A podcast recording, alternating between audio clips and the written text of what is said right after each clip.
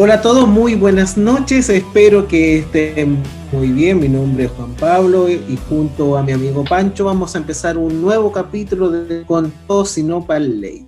Pancho, ¿cómo estás? ¿Cómo ha estado esta semana y media en que no hemos comunicado, no hemos podido grabar por distintos motivos? Sí. El, el frío nos tiene congeladas las comunicaciones.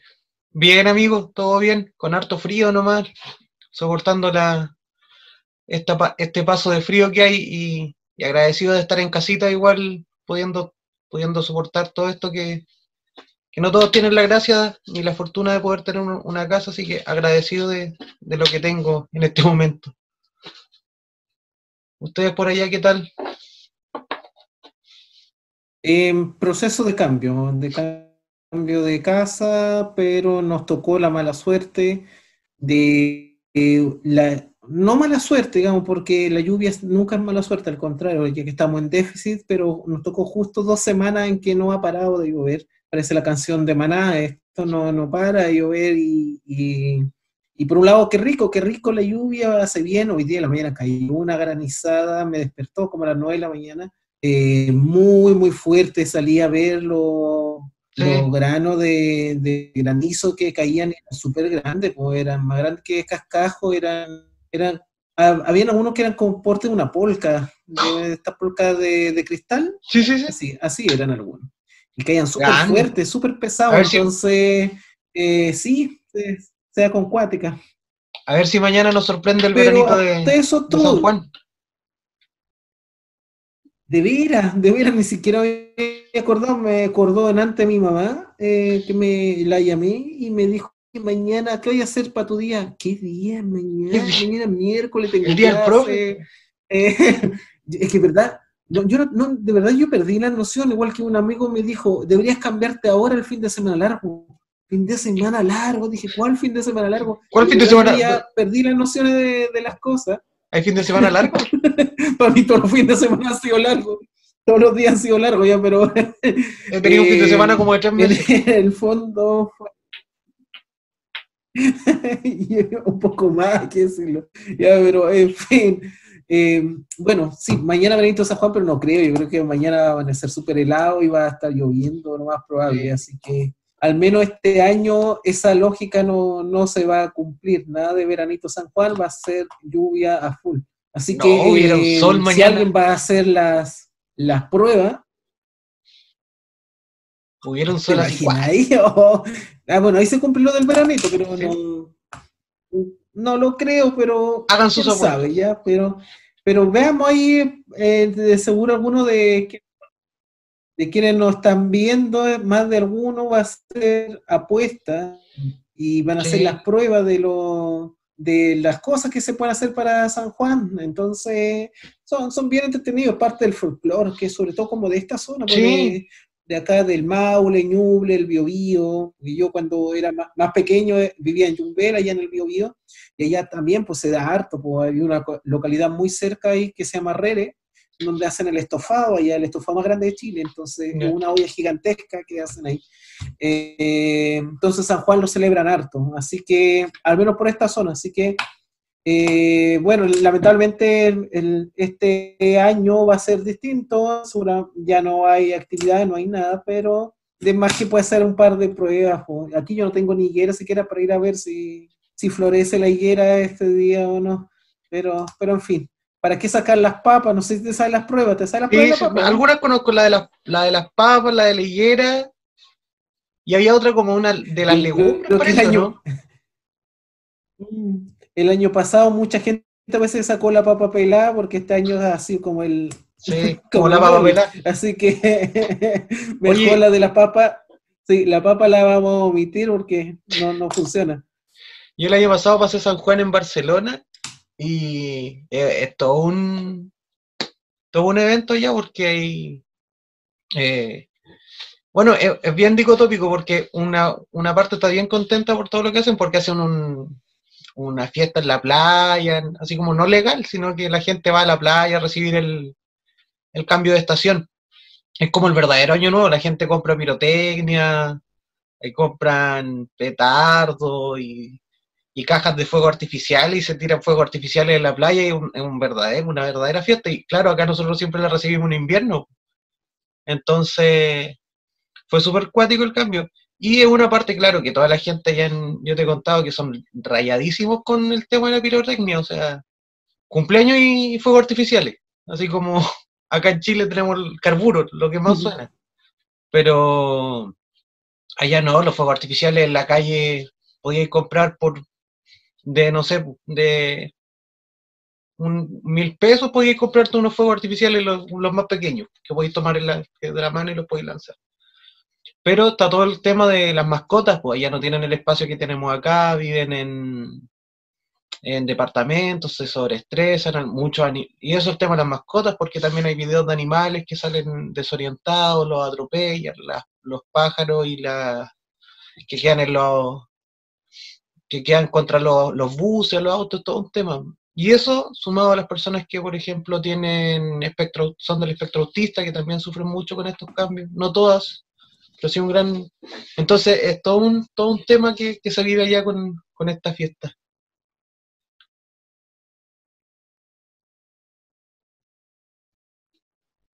Interesante porque esta fiesta es española, eh, pero acá en Chile también se celebra porque hacen el Año Nuevo Mapuche acá. Sí. Hacen todo ese proceso. De hecho, mañana van, eh, en distintos canales van a estar grabando, van a estar transmitiendo el Año Nuevo Mapuche, eh, van a dar documental. Entonces, es una fecha muy simbólica eh, yo entiendo, en mi caso me llamo Juan Pablo, bueno, Juan, pero yo entiendo que eh, en mi caso viene porque mi papá se llama Juan también, entonces hay como un legado eso, pero, pero desconozco si el resto de los Juanes es así o, o, lo celebran por la fecha, no sé, pero que al menos por acá estas zonas son como esas fechas en que se celebran, igual después viene el San Pedro, San Pablo, igual, aunque eso lo celebra más la zona de costa, porque San Pedro es el, el protector de los marineros, y después las Carmen, las Carmen que se celebra esto en, en, julio.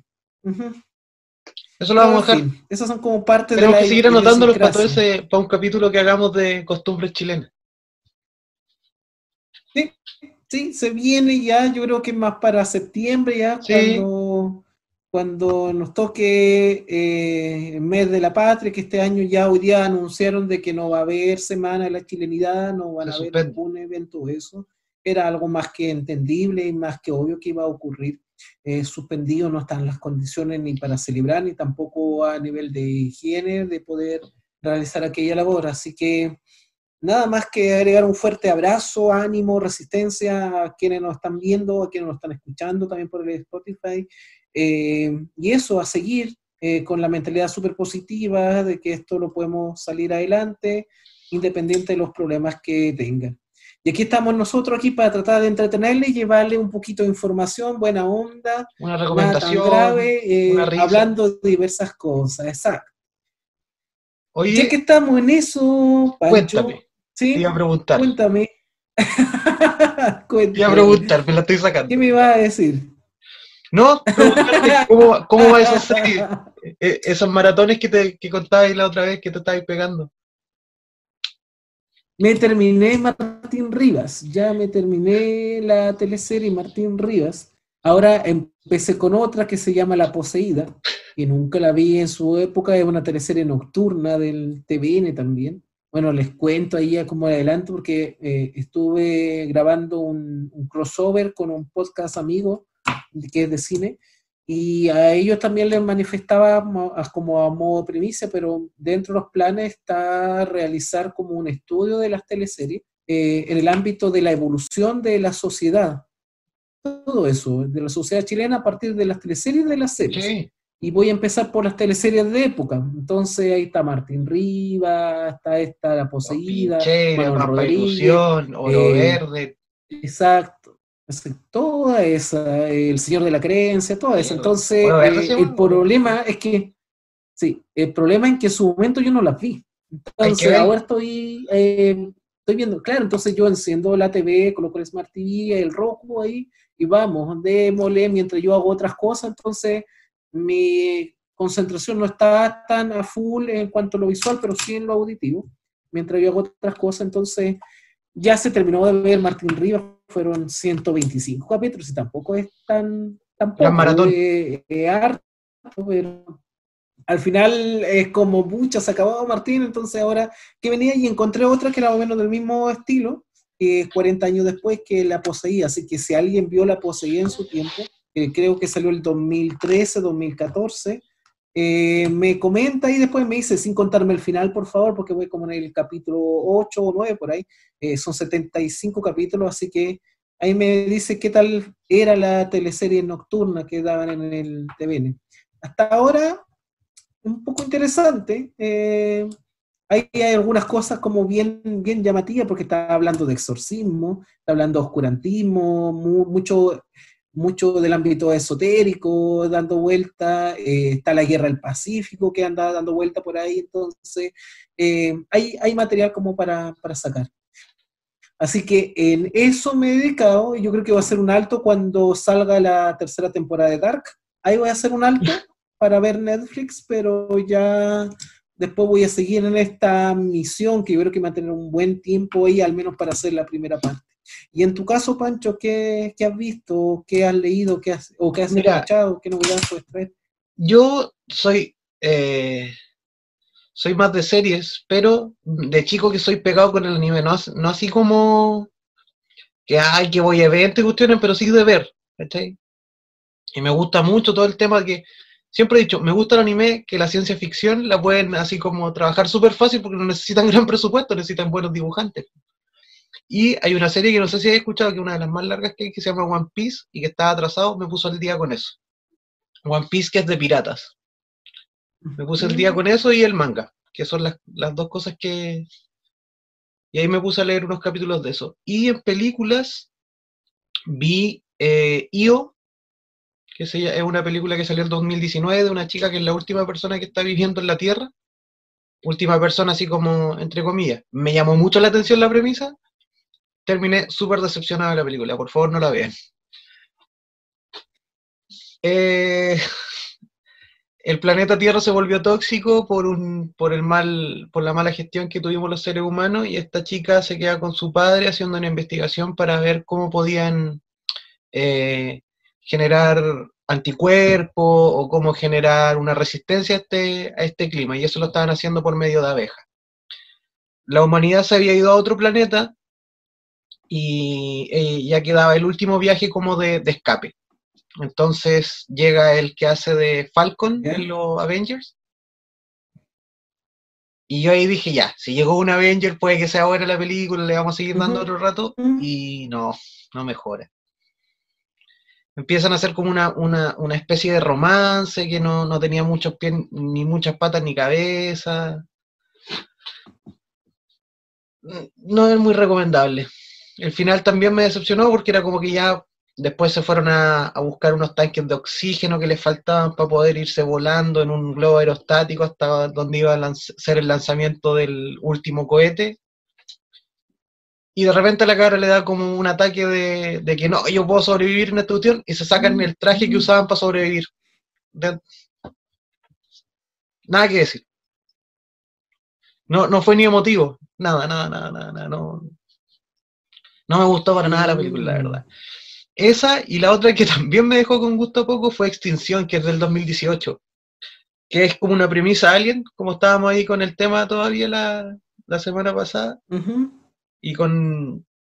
Bueno, y con lo de Anónimo y todo este cuento me puse a ver otro- un par de películas, busqué y me salió esta extinción. Y era que llegaban como naves, naves a la Tierra, que, que atacaban a la Tierra, pero un tipo que pensaba como, la veía como en sus sueños, no estaba pasando todavía. Y como que tenía flashbacks de repente durante el día y todo el cuento, hasta que pasa la invasión y eran muy, muy poderosos estos invasores, usaban trajes así como, como, como bien escalofriantes, no sé si, no, no como de miedo, pero bien imponentes, ¿cachai?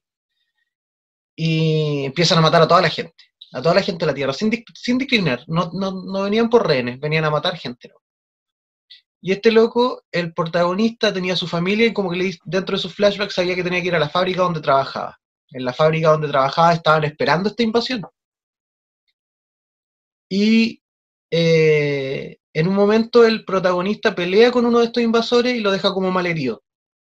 Le, le logra quitar el arma y lo empieza como amenazar y todo el cuento. Y el, tipo, el, el, invasor, se saca el casco y era, una, era como un ser humano. Igual que las personas que estaban en la... Entonces ya dije, ¿qué? Dije, ya esto puede que sea, sea parte del sueño del tipo. Dije, ¿qué? Más adelante sigue la, el tema eh, hasta que le dan como un balazo a la esposa. Y el gallo que habían capturado dice, no, yo la puedo salvar porque tuve que estudiarlos para poder venir acá. Y dije, ya. Y le corta, y como que le corta el, el estómago donde le habían. Y eran robots. Los, los seres humanos eran robots. Y los invasores eran los seres humanos. Mm. Lo, como que los androides habían, habían dominado la Tierra y habían expulsado a los seres humanos y ahora los seres humanos venían de vuelta. Y al final todo lo que este gallo veía en, en los sueños era en realidad el pasado, cuando ellos vieron, cuando ellos expulsaron a los seres humanos de la Tierra. Ese fue el final. Nada que decir. Mira, la premisa es súper buena, pero no está tan bien Sí, desarrollada. Yo me acuerdo de esa película. Pero Sí, la premisa es súper buena. Yo como que iba súper porque enganchado, pero de repente empezó como a tum, tum, tum, tum, tum, tum, tum, a caerse. Y al final se van como en un tren a esconder al, al centro de la Tierra, una cosa así. Eso y vi una, bueno, en mi, en mi terapia semanal de películas Ghibli vi, vi una película de estudio Ghibli. Poño, una película de la Poño, el secreto de la sirena, una cosa así se llama. Que es de, un, de una sirena que quiere ser humana. Es como la sirenita, pero estilo Ghibli. Súper bonita, súper bonita. No es de mis favor, no es de las que más me ha gustado, pero sí es muy bonita. Habla harto del, de como de la inocencia de los niños, cómo los niños ven el, el mundo. Hay un tsunami, todo, todo bien en el estudio Ghibli, como que el tsunami son pescados, que en realidad atacan la tierra y que es como para poder renovarse. habla un poco de eso. No, no, no adelanto mucho el estudio Ghibli porque sé que algún día vamos a hacer un, un especial de esto. Pero es bonita, no es de mis favoritas, insisto. Por la temática es como. Uno como profe está siempre viendo cosas así, entonces. No era algo que. Pero sí, eso, eso vi esta semana. Bueno, dentro de esta semana, la semana y media que estuvimos separados. El- la película esa extinción, yo me acuerdo que igual la vi ah, hace tiempo atrás. De Eh, 2018. pero la vi porque el, el- el protagonista era el, el amigo este de, del hombre hormiga, el hombre hormiga, de Ah. Ant-Man. Era, él era, entonces me llama la atención porque en el, en el hombre hormiga era bien chistoso el, el actor, pues, el, en su papel, que el que explicaba todo y Sí. hablaba súper rápido, el que explica todo, ¿ya? Entonces, lo vi básicamente bajo esa misma, esa misma esperanza, sin mucha expectativa. Y bueno, eh, eh, el final fue como ya eh, muy forzado, ya, pero Sí, es el tema, como no muy vamos. Sí, como que quieren vender algo y de repente en mitad como que se les fue de las manos y, y no sé, se dijeron ya no hay más presupuesto para hacer más cosas, entonces hay que empezar, yo creo que hay, un- hay una eliminación de escena, un guion muy recortado, se nota de que para llegar Sí. aquí. Pero como en digo, la, la premisa de la película era súper buena, nada que decir. hablaremos de aquello. Pero bueno, Lo que sigue siendo súper bueno y que hasta el día de hoy trae eh, a colación en la cultura popular, en leyendas urbanas, en el ámbito académico también, con muchas investigaciones, es el tema que vamos a empezar a tratar en este capítulo y que se va a extender por un par de capítulos más, que tiene relación con un nuevo ciclo que vamos a iniciar. Ya acabamos el ciclo de los alienígenas, eh, y por ahí, por ahí anduvieron muchos alienígenas y fake news en Argentina hace un par de semanas atrás. nos habíamos un emocionado. día que bomba sí, un día bombardearon, ahí nos ayudaron a promocionar por todas partes el contado sino para ley. Corresponde justo que habíamos terminado de grabar el último capítulo y como a los días después vino todo esto de, de esta crisis de alienígena en Argentina, que era fake news, todo eso, pero se masificó en, en toda Argentina, salió mucho video, entonces fue, fue como el día de, de tomar todo a la joda, como dicen los... Fue como la semana de lo de Anonymous. Exacto. Y lo último que hicimos, que va a ser el estreno ya seguramente muy pronto, eh, Anonymous, que en base a lo que salió también hace un par de semanas a través de las redes sociales, la reactivación de este grupo, debido a la situación que ocurrió en Estados Unidos y que ha derivado en todas estas manifestaciones globales contra el racismo. Y además ellos se tomaron de eso para hablar no precisamente del racismo, sino hablaron más bien de la pedofilia, de todas las desviaciones sexuales que hay en los grupos de poder, que hay harto. Entonces, ahí estuvimos hablando un poquito de eso. Pero hoy iniciamos un nuevo ciclo. Eh, yo creo que va a ser un ciclo bien extenso porque nos vamos a ir con varios pueblos que han sido muy connotados a lo largo de la historia, muy bacanes, eh, por distintas circunstancias. Pero vamos a empezar con un, primer microciclo que pensamos primero hacer en un capítulo, pero mucha la información que... Se nos fue de las manos. Lo que hay para hablar de esto se nos fue. Y después ¿sabes que esto merece? Entonces hagamos un microciclo, porque también están los celtas que antes de tuviste en España y lo, allá los celtas están muy marcados en España, los, los primeros habitantes, entonces ya hagamos algo más, más elaborado y al menos está, está pensado como para tres capítulos. Entonces hoy día iniciamos el ciclo sobre el mundo nórdico, ya no sobre los nórdicos, los alienígenas, ya lo dejamos a un lado, sobre el mundo nórdico. ¿ya? Y hoy día vamos a hablar sobre la mitología nórdica para que la tenga en cuenta. Yo sé que ustedes las conocen, aunque no se la sepan de memoria, así al día como deberían ser la mitología, por ejemplo, griega o romana o la acá, la nuestra, la mapuche, que sé yo, deberían conocer algo de nuestra propia entidad, pero más de alguna palabrita, más de algún concepto, sí está en nuestro ADN, sí está en nuestra realidad. Para empezar, lo nórdico o la mitología nórdica, ¿a qué hace referencia? a los mitos, a la leyenda, a la religión, a las creencias, todo lo que tiene que ver con los pueblos escandinavos.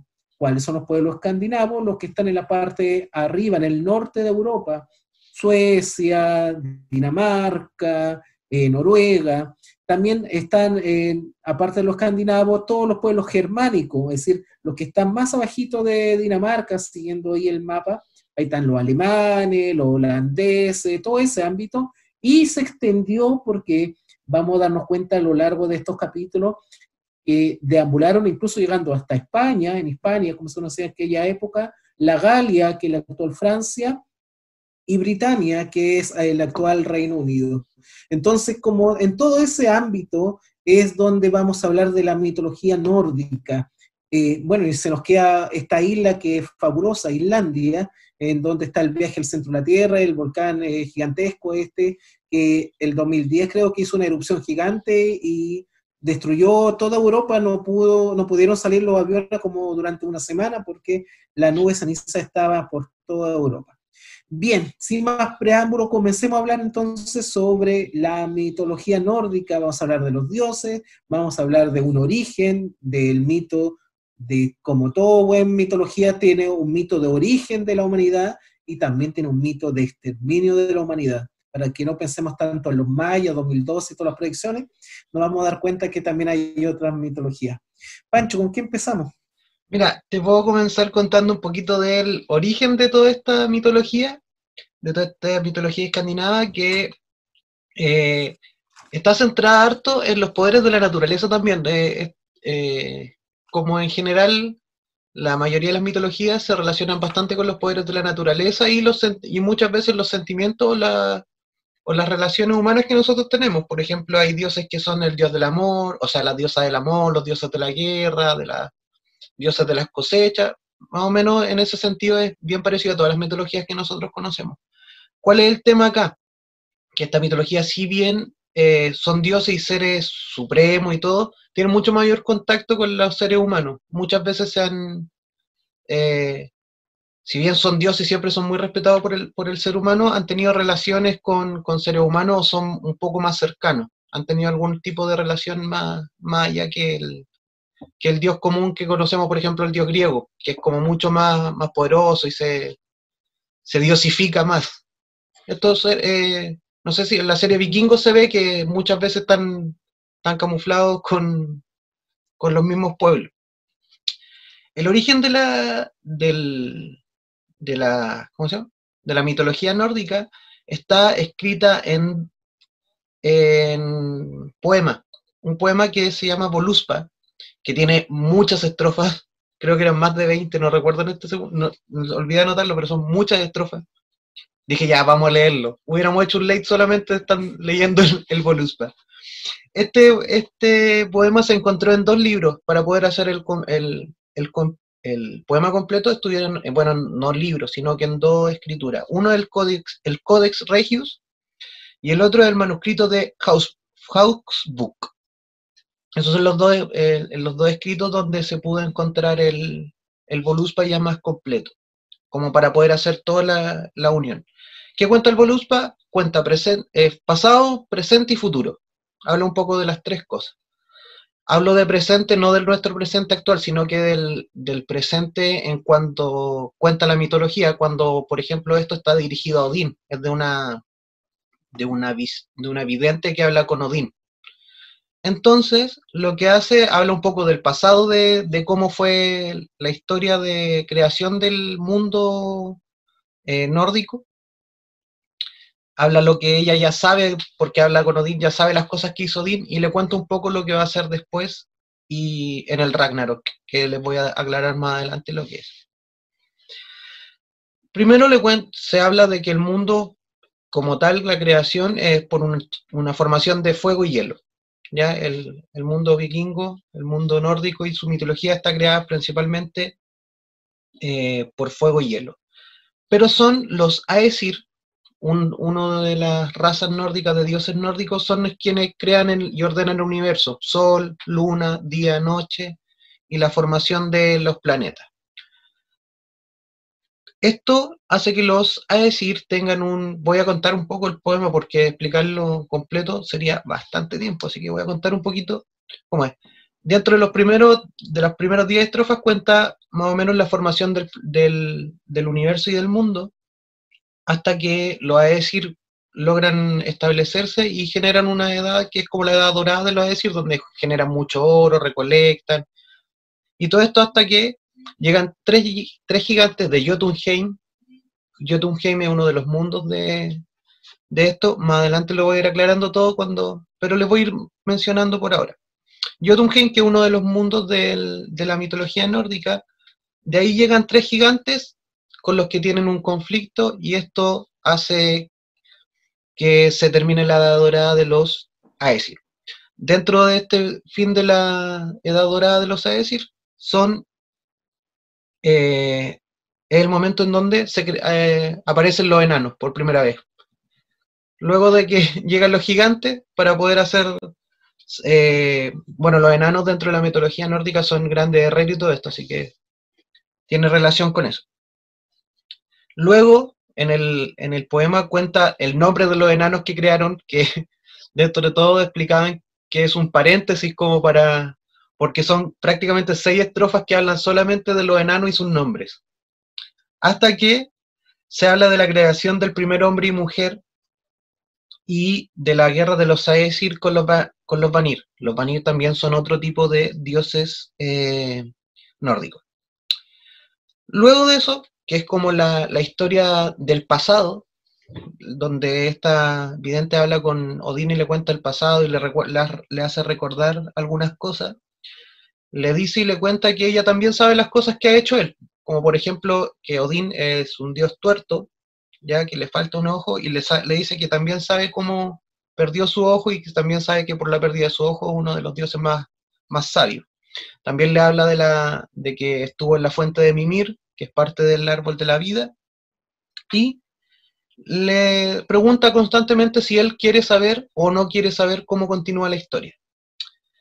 Dentro de esto, Baile sigue Odín con su con, su potestad le dice que sí, que es que quiere seguir escuchando, y para eso le cuenta el futuro. Le cuenta que es un futuro que es más problemático, como más caótico, donde, por ejemplo, mueren algunos dioses, le cuenta cuál va a ser eh, una de, de, las pérdidas más dolorosas, cuál va a ser el, primer dios que va a morir. Le cuenta que va a tener una, enemistad con, Loki, uno de los dioses también. Le cuenta que todos los dioses van a ser exterminados y que todo esto va a ocurrir en el Ragnarok. Ya, el Ragnarok eh, lo vamos a contar más adelante porque, como es el término de todo, vamos a dejar un, un espacio para, para esto.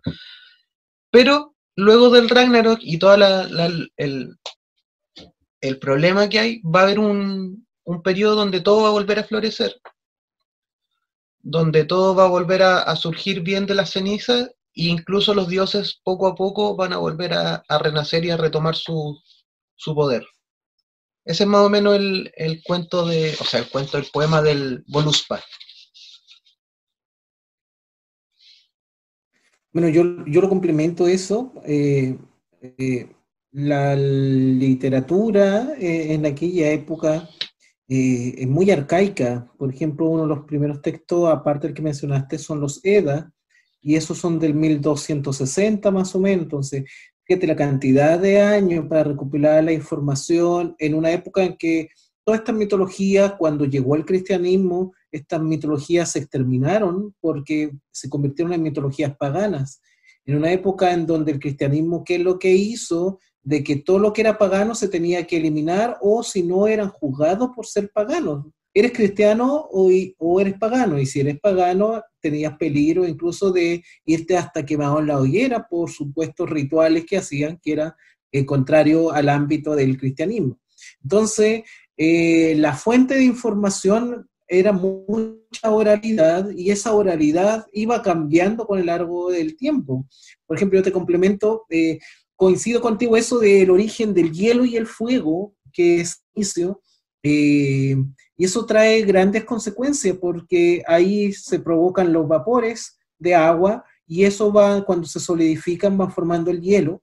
Y como tú mencionaste, desde ahí eh, aparece el primer gigante. Y este gigante que se llama Ymir es, eh, tiene una vaca. No, nadie pregunta cómo está la vaca ahí. Ya, pero hay una vaca, hay una vaca gigante y Ymir toma de la leche de la vaca y a partir de los restos que van cayendo de leche y de la vaca que lame el suelo, el hielo, van naciendo los dioses. Entonces e, e, es, como, es como raro todo, eh, ahí aparece el padre de Odín, porque Odín tiene varios hermanos, que ya lo va a comentar, eh, y lo que hacen estos primeros dioses, lo primero que hacen es matar a, a Ymir, mata a Ymir, pero mira, y aquí viene el dato como curioso, que, cuando yo lo busqué me dio mucha risa, porque Ymir era hermafrodita. Sí. Era un gigante hermafrodita. Entonces, él juntaba sus piernas, copulaba consigo mismo, y a partir de eso empezó a crear los gigantes. Entonces, eh, vemos que la formación de los dioses y posteriormente los dioses romanos humanos es debido a una vaca y la formación de los gigantes debido a un hermafrodita. Entonces, eh, eh, es complicado, ya no, no lo voy a interpretar mucho eso, solamente mencionarlo y te lo voy a enviar toda la actualidad con dos textos. Uno, eh, porque hoy día el, no te puedo recomendar mucho porque tengo otro libro embalado, pero te, te, lo recomiendo con el recuerdo porque me sé los textos. Uno, la saga Canción de Hielo y Fuego, más conocida por la serie de televisión Juego de Se llama Canción de Hielo y Fuego, entonces mucho se basa en la mitología nórdica, eh, de, lo que, de lo que pasó ahí en ese mundo nórdico, y la otra, ¿para qué decir? El mundo de Tolkien, J.R.R. Tolkien, el del Hobbit del Señor de los Anillos, se basó mucho, él, él es filólogo. ¿Qué es un filólogo? Es una persona que estudia la civilización antigua, sobre todo el lenguaje que tiene, por lo tanto, el Eda y lo que ha leído tú, él se lo leía en el lenguaje original el compadre se lo leía en ese lenguaje y a partir de ese universo comenzó a construir su propia realidad y su propia versión de la Tierra Media, en donde están los enanos, están los elfos, hay dragones, y él inventa el Hobbit, un personaje que hay gigante, él inventa el Hobbit, un personaje que no existía. Entonces, eh, Es distinto, ¿ah? Es distinto este mito de la creación, porque el, hombre es producto de, de estas cosas, es producto de una vaca. De una vaca gigante sale el hombre, ¿ya? No sale del mono, no viene desde de, el polvo de la tierra, como la versión cristiana, no viene desde un maíz, como dice el Popol Vuh, que es para los mayas, que el hombre, el hombre maíz, el hombre mazorca, sino venimos de la vaca, una vaca lechera. La vaca.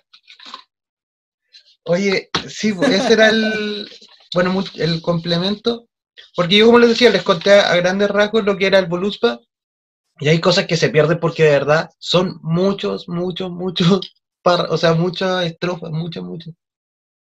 Eh, eso, no sé si prefieres, Juan Pablo, que te comente el Ragnarok ahora o lo dejamos para más adelante, porque lo podemos dejar como cierre, al igual que el Ragnarok.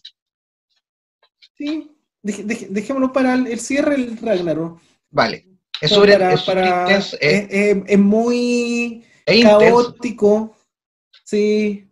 Es como la boda roja en sí, dejémoslo para el final, para que vamos a alarmar a la gente. Sí. Hablemos de cosas buenas, por ejemplo, te comento que, eh, claro, tú dices que ya se, se, empieza a formar entonces todo esto de los primeros hombres, los primeros gigantes, y ahí empieza ya esta pelea, esta disputa, porque Odín y su hermano matan a este primer gigante, sin embargo hay gigantes que sobreviven, y eso va a traer graves consecuencias. Que seguramente eso lo va a ver con los reinos y todo lo demás, pero para eso hay que hablar de una especie de árbol que aparece también en el ámbito de, del cristianismo, donde se habla del árbol del fruto prohibido, que no hay que comer, qué sé yo. Bueno, uno piensa que el manzano, porque supuestamente Adán comió de la manzana, pero en ninguna parte sale como un manzano, ¿ya? Eh, pero en fin. Pero también acá se habla de un árbol, pero es un árbol mucho más gigante que un alerce, que uno de los árboles más grandes que hay en el mundo. Es mucho más extenso, mucho más grande. Más grande que una secoya. Miren, el árbol del que voy a hablar yo está eh, enfocado, y, o sea, no enfocado, sino que inspirado su imagen en un fresno. Miren. Este es un, árbol, y el árbol que voy a hablar yo es el árbol que es conocido como el árbol de la vida o el Yggdrasil. El Yggdrasil, o árbol de la vida, como decía, su traducción literal sería el corcel del dios Odín. ¿Ya? Esa sería su traducción literal, literal. Si nosotros fuéramos al, al idioma. Ya, este es un árbol que sostiene a todo el universo de la mitología nórdica. Tiene tres raíces principales, que son el Asgard, el Niflheim y el, el Midgard. ¿ya? Asgard y Niflheim son eh, tierras de dioses, ¿ya? tierras que nosotros no, no habitamos. En cambio, el Midgard sí es la tierra en donde nosotros los seres humanos estaríamos ubicados. En el Niflheim, en este caso, no hay mucha población. Su principal población es el Nidhogg, que es un dragón que se alimenta de, estas ramas, de, o sea, de estas raíces del Yggdrasil y que eh, muchas veces trata de atacar el, árbol y ahí tiene algunas disputas con Heimdall, que es el guardián del Bifrost, que es el puente que une a los mundos. Una, eh, su, segunda ram, su segunda raíz sería la que se nutre de la fuente de Mimir. La fuente de Mimir es eh, una fuente donde está la sabiduría, ¿ya? Y Mimir es uno de los dioses más sabios o el que resguarda la sabiduría. En esta raíz la cuida un gigante para resguardar su, su, sabiduría, es la sabiduría del universo, entonces no es un, lugar. Ya el tercero, la tercera raíz sería el, pozo de Urd, que está en el Asgard, ¿ya? Esas son las tres raíces principales del... O sea, la, la forma en que se nutren las tres raíces principales. Hay nueve reinos o nueve mundos dentro del Yggdrasil que están eh, sostenidos por este árbol de la vida y que son eh, contrapuestos a excepción del Midgard. Porque el Midgard eh, involucra el equilibrio y fue la tierra donde se, generó la vida que, tenemos nosotros en este caso, que seríamos los seres humanos los habitantes de Midgard. tiene el equilibrio ya que todas las otras representan alguna fuerza de la naturaleza o alguna, o alguna fuerza mm, eh, opuesta. Por ejemplo, está el Muspelheim, que representa el fuego o el calor, y el Niflheim, que representa el frío o el hielo. El Asgard, que representa la muerte en la guerra, que es muy cerca del Asgard, muy, sí, muy cerca del Asgard, está el Valhalla, ¿ya? Y después está el Helheim, que sería su opuesto, que es la muerte por la vejez o una muerte eh, profana, ya que no es en batalla. El Vanheim, que es el orden, este mundo representa el orden y la creación, en contraparte el Jotunheim, que sería el la destrucción y el caos. Está por último el Alfheim, que sería el, el plano celestial o de luz, y su contraparte, este me cuesta mucho pronunciarlo, es el Svartalheim, ¿ya? que representaría en este caso eh, lo oscuro, lo más terrestre, lo más terrenal. Esa es como la representación de los mundos. en el Asgard estarían los dioses Aesir, que son, por ejemplo, Odín, ¿ya? Son estos dioses eh, poderosos, creadores y, y no tan relacionados con las fuerzas de la naturaleza, sino que son más representativos de alguna acción. Por ejemplo, Odín, voy a, que lo voy a mencionar más adelante, que es como el dios de la guerra. En el, en el Alfheim son en donde viven los elfos de la luz. En el Muspelheim, este uno, es uno de los mundos donde hay que tener cuidado porque aquí viven los gigantes de fuego. Los gigantes no son muy buenas, no son de muy buenas pulgas en, en la historia de los nórdicos. Ya no, no es como se presenta en algunas otras mitologías que el gigante es más amable o más torpe. Acá son, muchas veces se generaron guerras contra los gigantes por, por temas eh, bélicos solamente, porque son muy bélicos y, por problemas de dioses. Midgard, como había dicho, es la tierra de los humanos, donde vivimos nosotros, donde se desarrolla la, vida humana. Y eh, un, es el mundo que los dioses tienen como regalón, por decirlo así. ¿ya? Los dioses Aesir los van a ir al menos los gigantes de hielo, de fuego, de roca, son los que no están muy aprobados con, la creación de los seres humanos. Ese es el Midgard. Vanheim es donde viven los dioses Vanir, que son los dioses de la naturaleza, los dioses que están más relacionados con lo, con lo natural, las fuerzas de la naturaleza, los bosques, el agua, etc. En Starheim están los elfos oscuros, pero no están ahí como de, buenas ganas, están recluidos ahí. Luego de una guerra que tuvo Odín con estos elfos, los recluyó ahí para que no pudieran hacer más daño. Son una raza muy poderosa dentro de la, mitología nórdica y eh, están ahí recluidos. Jotunheim, que para mí es una de mis favoritas, es la tierra de los gigantes. ¿Por qué una de mis favoritas? Porque es como como lo que quedó después de una guerra. ¿ya? El Asgard es el típico reino y todo el cuento, pero el, Jotunheim es donde están recluidos los, gigantes de hielo y de piedra. Odín fue el que lo, aprisionó ahí. los gigantes le tienen pero una mala impresionante a, Odín. Mm. Y ese es Jotunheim. El Niflheim es un lugar de oscuridad, de tinieblas, y donde brota la fuente de los otros manantiales. Por eso que el nido está ahí, se alimenta de esta fuente de, esta, de esta raíz y también de la energía. El nido es uno de los participantes también del Ragnarok. Y me queda Helheim, que aquí está Hela, que aparece en la película Thor Ragnarok, para que, para que se ubiquen que no es buena. Hela, que sería la que reina en Helheim, y es donde llegan las personas que son muertas por vejez o por enfermedad. No es un lugar bonito, las almas llegan a sufrir a ese lugar ya que la máxima gloria es morir en batalla. Y eso serían los, los mundos. Dejo eh, como representante de, la, y cuidador de los mundos Heimdall, que es el cuidador de, de la base del árbol y que también cuida el Bifrost, que es ¿Y qué es el Bifrost? El Bifrost es un arco iris que une todos los, reinos o los mundos de los, dioses y hace la conexión con el Midgard. Y es por donde pueden ellos transitar entre el Midgard, por ejemplo, y el Asgard, que sería la tierra, por ejemplo, donde vive Odín, que es el Asgard, por vía y medio del Bifrost puede llegar a la, a la Tierra. Heimdall tiene dos misiones. Una que es el tema de lo que hemos visto nosotros, que cuida el, el, Bifrost para poder pasar de un lugar a otro en las películas de Marvel, pero también es cuidador del árbol del Yggdrasil, de este árbol que sostiene todos estos mundos que yo estaba conversando aquí. ¿De qué lo, protege? Del Nidor, que con el que también tiene una pelea en el Ragnarok. ¿ya? Eh, eso es más o menos lo que es el árbol de la, de la vida en su, en su plenitud, que es quien sostiene a todo, la, toda todo el universo. ¿Ya?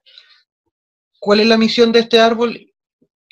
Principalmente el, sostener a todo este universo de, mundos, pero es como, la, es como una entidad suprema, porque incluso en el, en el Ragnarok, que es el fin de los tiempos, eh, no resulta mayormente dañado, sino que es, es muy, muy, muy importante dentro, es como la, la columna vertebral, vertebral de la mitología nórdica. Eso es más o menos lo, lo de los, los mundos, porque si nos ponemos a explicar cómo llega cada uno de los, de los habitantes de estos mundos ahí, es una historia súper larga. Solo contarles que los gigantes de hielo y los gigantes en general tuvieron unas peleas con los dioses Aesir, que son los dioses como más guerreros, y ahí fue donde fueron encarcelados en cada uno de los reinos. Yo creo que Juan Pablo ahí cuando nos cuente un poquito de alguno de los dioses, también nos va a contar ahí alguna u otra pelea de estos dioses que tienen, que tienen entre ellos.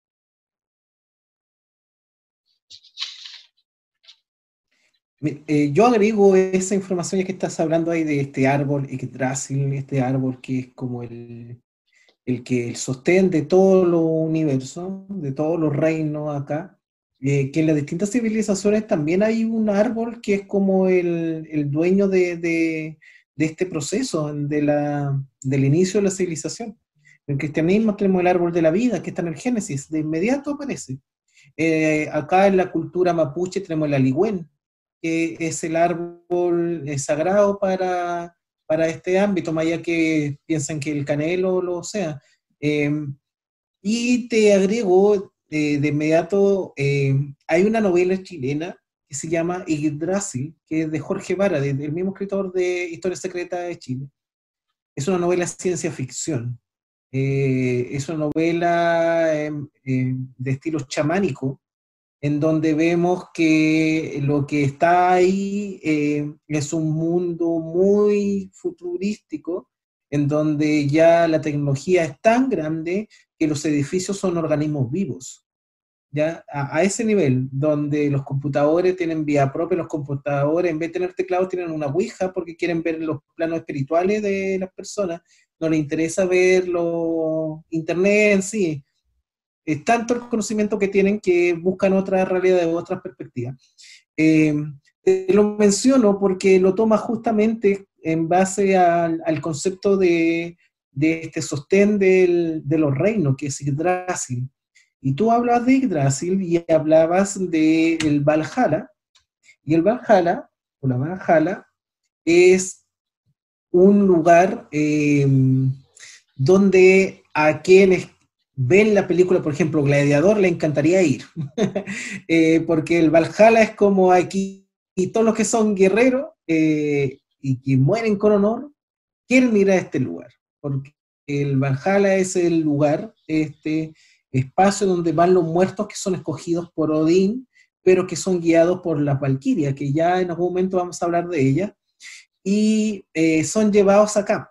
Entonces se transforman en espíritus guerreros, siguen siendo guerreros, pero ahora en su forma espiritual, porque tienen que defender ese reino, porque hasta ese reino puede ser invadido por los gigantes. Entonces, eh, cumplen esa misma función.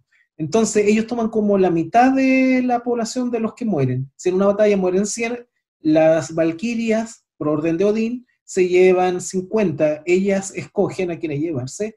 Y el resto, como tú mencionabas, no se va al Valhalla, se va al otro que es el Folkvale, donde ahí, sí, ahí donde lamentablemente mueren eh, sin el honor, sin el orgullo, sin este, este tributo que merecen, porque son pueblos guerreros, eso hay que decirlo. Los pueblos nórdicos, ya donde vamos a ver que están los celtas y que vamos a, te vas a dar cuenta que el capítulo cuando hablemos de los celtas, celta es una denominación muy grande porque contiene demasiados pueblos. Están los galos, están los sajones, están los germanos, están los bávaros, en fin. Y aparte de eso, también, por otro lado, después los celtas vienen los vikingos, que si han visto las series, se han dado cuenta que son súper bravos los compadres, no, no, lo, ellos piensan durmiendo y ya están peleando, entonces eh, toda la vida es la pelea porque el honor está en la pelea en ellos, entonces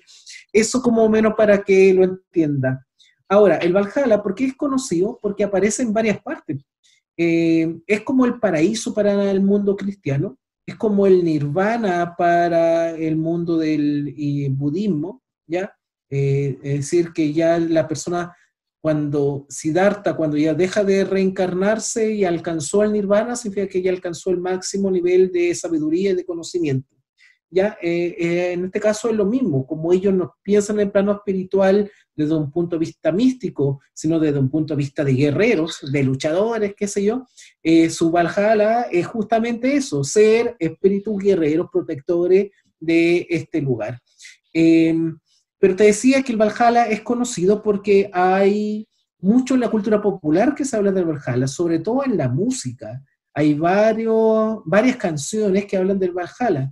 La más conocida, de las más conocidas, es Immigrant Songs de Led Zeppelin, eh, que si no me equivoco fue la canción que se escogió para hacer Thor Ragnarok. Bueno, eh, tiene mucha relación.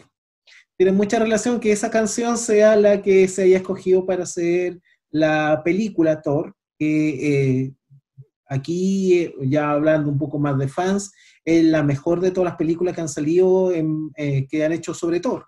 Ya un personaje que era más o menos secundario dentro de los Vengadores y que después de esta película ya adquiere una relevancia distinta porque se nota el cambio de mano del director, qué sé yo, un cambio del guion y un cambio de estilo del personaje, se nota mucho se nota, ¿eh? ¿ya? pero eso es como más desde fans.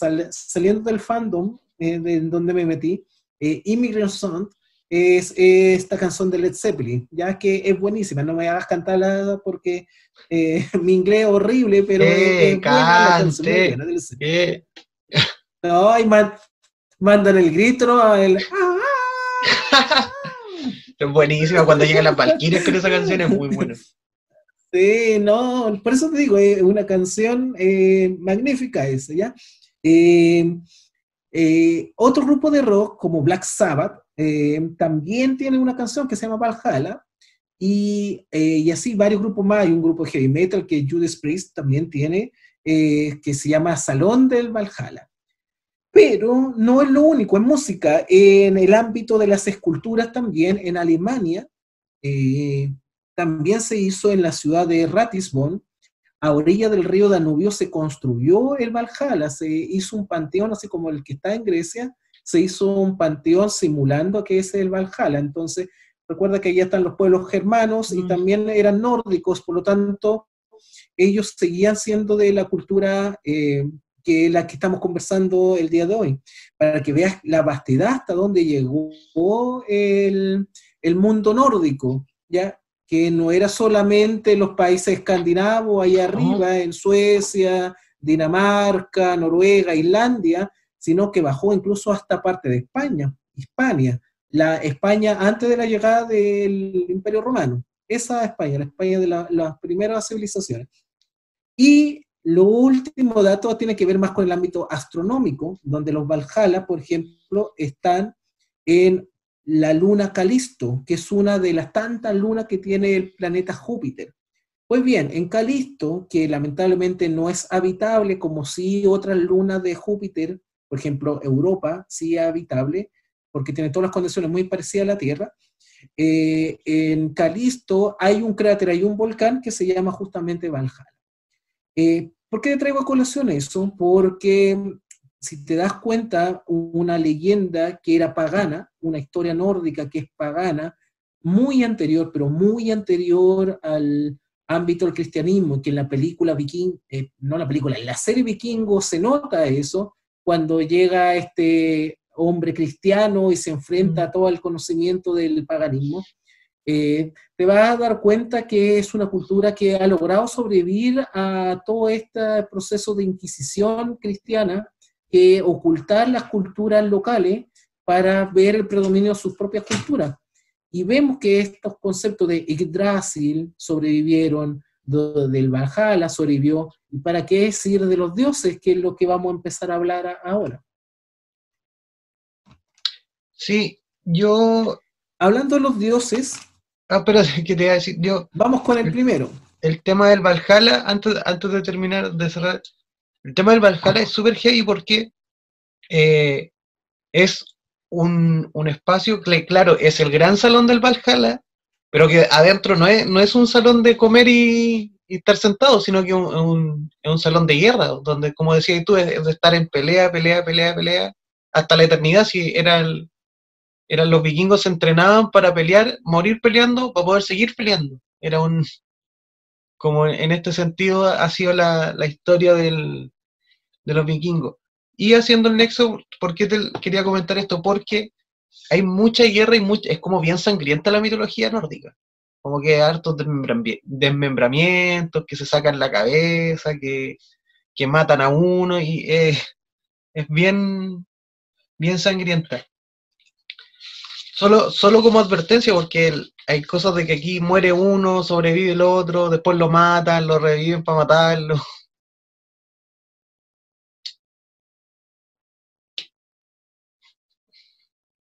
hay de todo. Eh, es como en todas las civilizaciones te vas a encontrar con procesos similares, con dioses que son dioses muy guerreros, muy vengativos, con otras diosas generalmente que son más de amor, más de amistad, pero también te a encontrar con semidioses o con personajes que son incluso más interesantes que los dioses, que son los que vamos a empezar a ver ahora, que son muy conocidos y que eh, cuando lo escuchen se dan cuenta que al menos en más de una ocasión han visto, han leído o han escuchado sobre ellos. Sí, yo ahora les voy a comentar, y te voy a comentar a ti, Juan Pablo, sobre el que es el rey de los dioses del, del, del Asgard. Hablo de Odín, el, el mencionado como padre de todo dentro de alguna película que, se ha visto por ahí, o en algunas menciones, se le menciona como el padre de todo, Gotan o Gudan es uno de los dioses Aesir que vive en Asgard. ¿ya? Este es el dios de la sabiduría y la guerra. Esto es, eh, dentro de todo lo decían que es como extraño porque eh, siendo un dios tan guerrero, muy bueno para, la, para lo que para lo que se refiere a la guerra, también era un dios muy, muy sabio y muy cauto para, para sus tomas de decisiones, así que a veces se ve como extraña la, interpretación de que Odín sea un dios eh, representativo de la guerra y de la sabiduría. Es el dios denominado también como el más sabio, hijo de Bor y la giganta Vestla. Es hijo de un dios y una giganta y nieto a su vez de Buri, el primer dios de todos, el primero que cayó de ahí de, Ymir. Su representación normalmente en todas las, presentaciones que se, que se ven es que Odín es tuerto, usa un casco de oro, un casco dorado, una coraza que pectoral dorada también y que siempre está representado con su, su lanza que es Gungir. ¿Qué tiene de especial esta lanza? Forjada por enanos, que es una, una, lanza imparable. Ya no, su ataque es imparable, no se puede detener. Sumado esto a la super fuerza y magia que tiene Odín, que ya es un. Es, como que darle todos los, todos los power-ups posibles a Odín. Él los tiene. El Superman de los dioses. Se, también se le ve con su caballo Slepnir, que tiene de especial este caballo que tiene ocho patas y es, es un caballo hiper veloz, ya es el caballo más veloz. En, vive en Balaskhalf, en perdón, en, en Asgard, pero ese es su lugar, es un, el rey, es su reinado, es, su, es como por decir su castillo, ¿ya? Es su, su aposento está en Balaskhalf, No, no me trapiqué, se pronuncia así. Ya, ese es el lugar donde vive en Asgard. También se le representa como un cuervo, ya, o un señor muy anciano. Esas son las representaciones que se le dan cuando se, presenta ante lo humano. Un, como un, viejito con, con sombrero de barba, o como cuervos. Tiene dos cuervos que lo acompañan siempre, que son Ugini, Ugini y Muni, que significan memoria y pensamiento. Eh, ¿Por qué? Porque Odín ha estado muy relacionado con la búsqueda del conocimiento y de la sabiduría. De hecho, el hecho de que no tenga un ojo es porque lo sacrificó para poder tener mayor conocimiento del universo. Ese fue uno de sus sacrificios para poder eh, tener más conocimiento. Dentro de sus aventuras, o aventura, o odisea, o, sagas como las llaman en, esta cultura, él podía ver el pasado, claramente el presente, pero no solamente el presente que estaba viendo él, sino que el, relacionado con los seres humanos también. Y gracias a, a un trato que tiene con Freya, él puede ver el futuro. Voy a contar un par de, historias de lo que hace Odín, porque esta la presentación es como la ficha técnica de Odín. Ahora voy a cortar un, un, par de cosas de las que hizo. Tiene dos hermanos que son Billy y B. Con ellos son los que forman el Midgar. Y esto lo hacen luego de derrotar a este primer gigante que es el que mencionabas tú delante, que es Ymir. Y lo hacen al matarlo, toman su cuerpo y empiezan a moldear lo que sería el Midgar, que es nuestra tierra. Utilizando los huesos de Ymir, forman, por eso decía que es un poquito sangrienta esta, esta mitología, con los huesos de Ymir forman las montañas, las uñas, los huesos, uñas y todo todas estas cosas forman las montañas y, y las cosas rocosas. Con su sangre forman, bueno, la sangre y el sudor de Ymir forman los ríos, los ríos y el mar, y con el cráneo forman la bóveda celeste, que se escucha también en alguna otra mitología o en alguna otras creencias.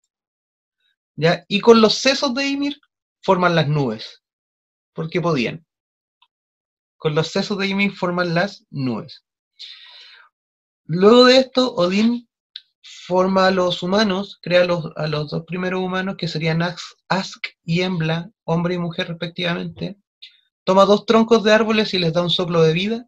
B, su hermano le da los sentidos, los, sentidos olfato, gusto, tacto.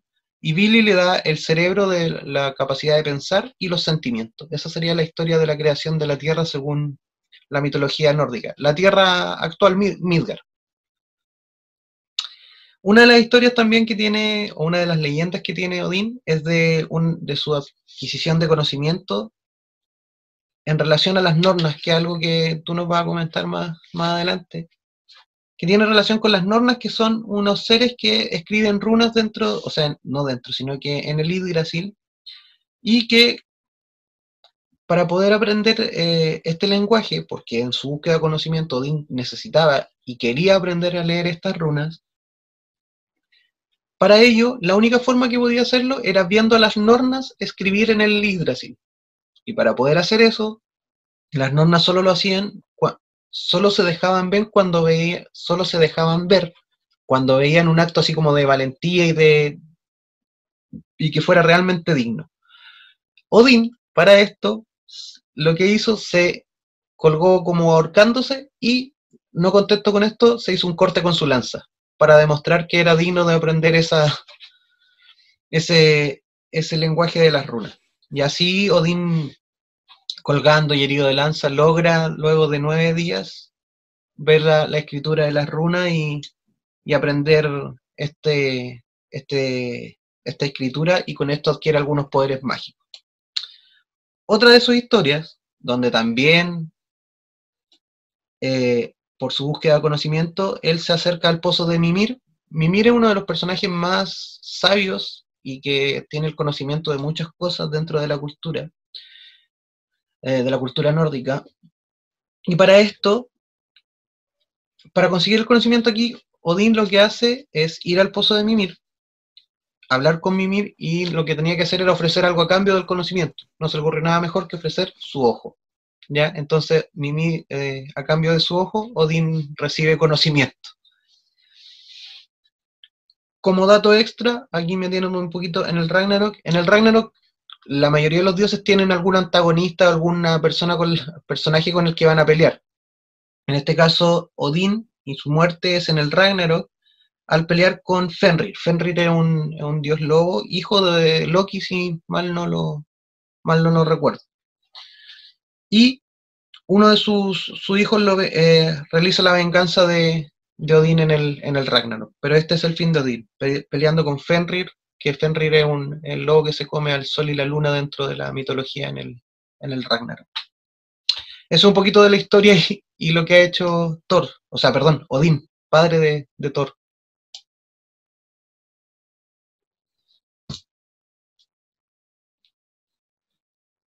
Mira, eh, con respecto a Odín, eh, tengo sentimiento encontrado, porque por un lado yo lo llevo inmediato a la cultura popular, eh, yo lo llevo, por ejemplo, a, los cómics o a lo de Marvel, que sé yo, donde aparece Odín, o lo llevo al anime, ya que estamos hablando de anime, a los Caballeros del Zodíaco, a la saga de Asgard, donde vemos que Pegaso ahí finalmente tiene la armadura de Odín, eh, pero la historia, Odín en sí pasa más desapercibido ahí, porque ahí los protagonistas son, son, son claro. pues Siegfried eh, es el más, más protagonista. Em, pero ¿por qué te digo que es eh, más o menos son sentimientos encontrados en torno a Odín? No es mi, para nada mi dios como del ámbito acá nórdico, como, oye, este es el favorito, mi personaje favorito. No, no, para nada. Odín, de hecho, no, no está dentro de los favoritos. Por una sencilla razón, engañó vilmente a Loki y eso se debe pagar en esta vida o en la otra. Y, y Loki lo hizo de una u otra forma, buscó la venganza, porque si hay algo que tiene Loki es que es un sobreviviente. Bueno, vamos a hablar de este personaje, este personaje tan icónico que por los cómics es uno de los grandes villanos, aunque igual tiene su corazoncito bueno, de repente le sale como su lado, se acuerda que tiene un hermano, un hermanastro como Thor, ya, y que lo intenta ayudar, pero la mayoría de las veces intenta perjudicarlo, intenta matarlo, intenta engañarlo, lo hace casi siempre.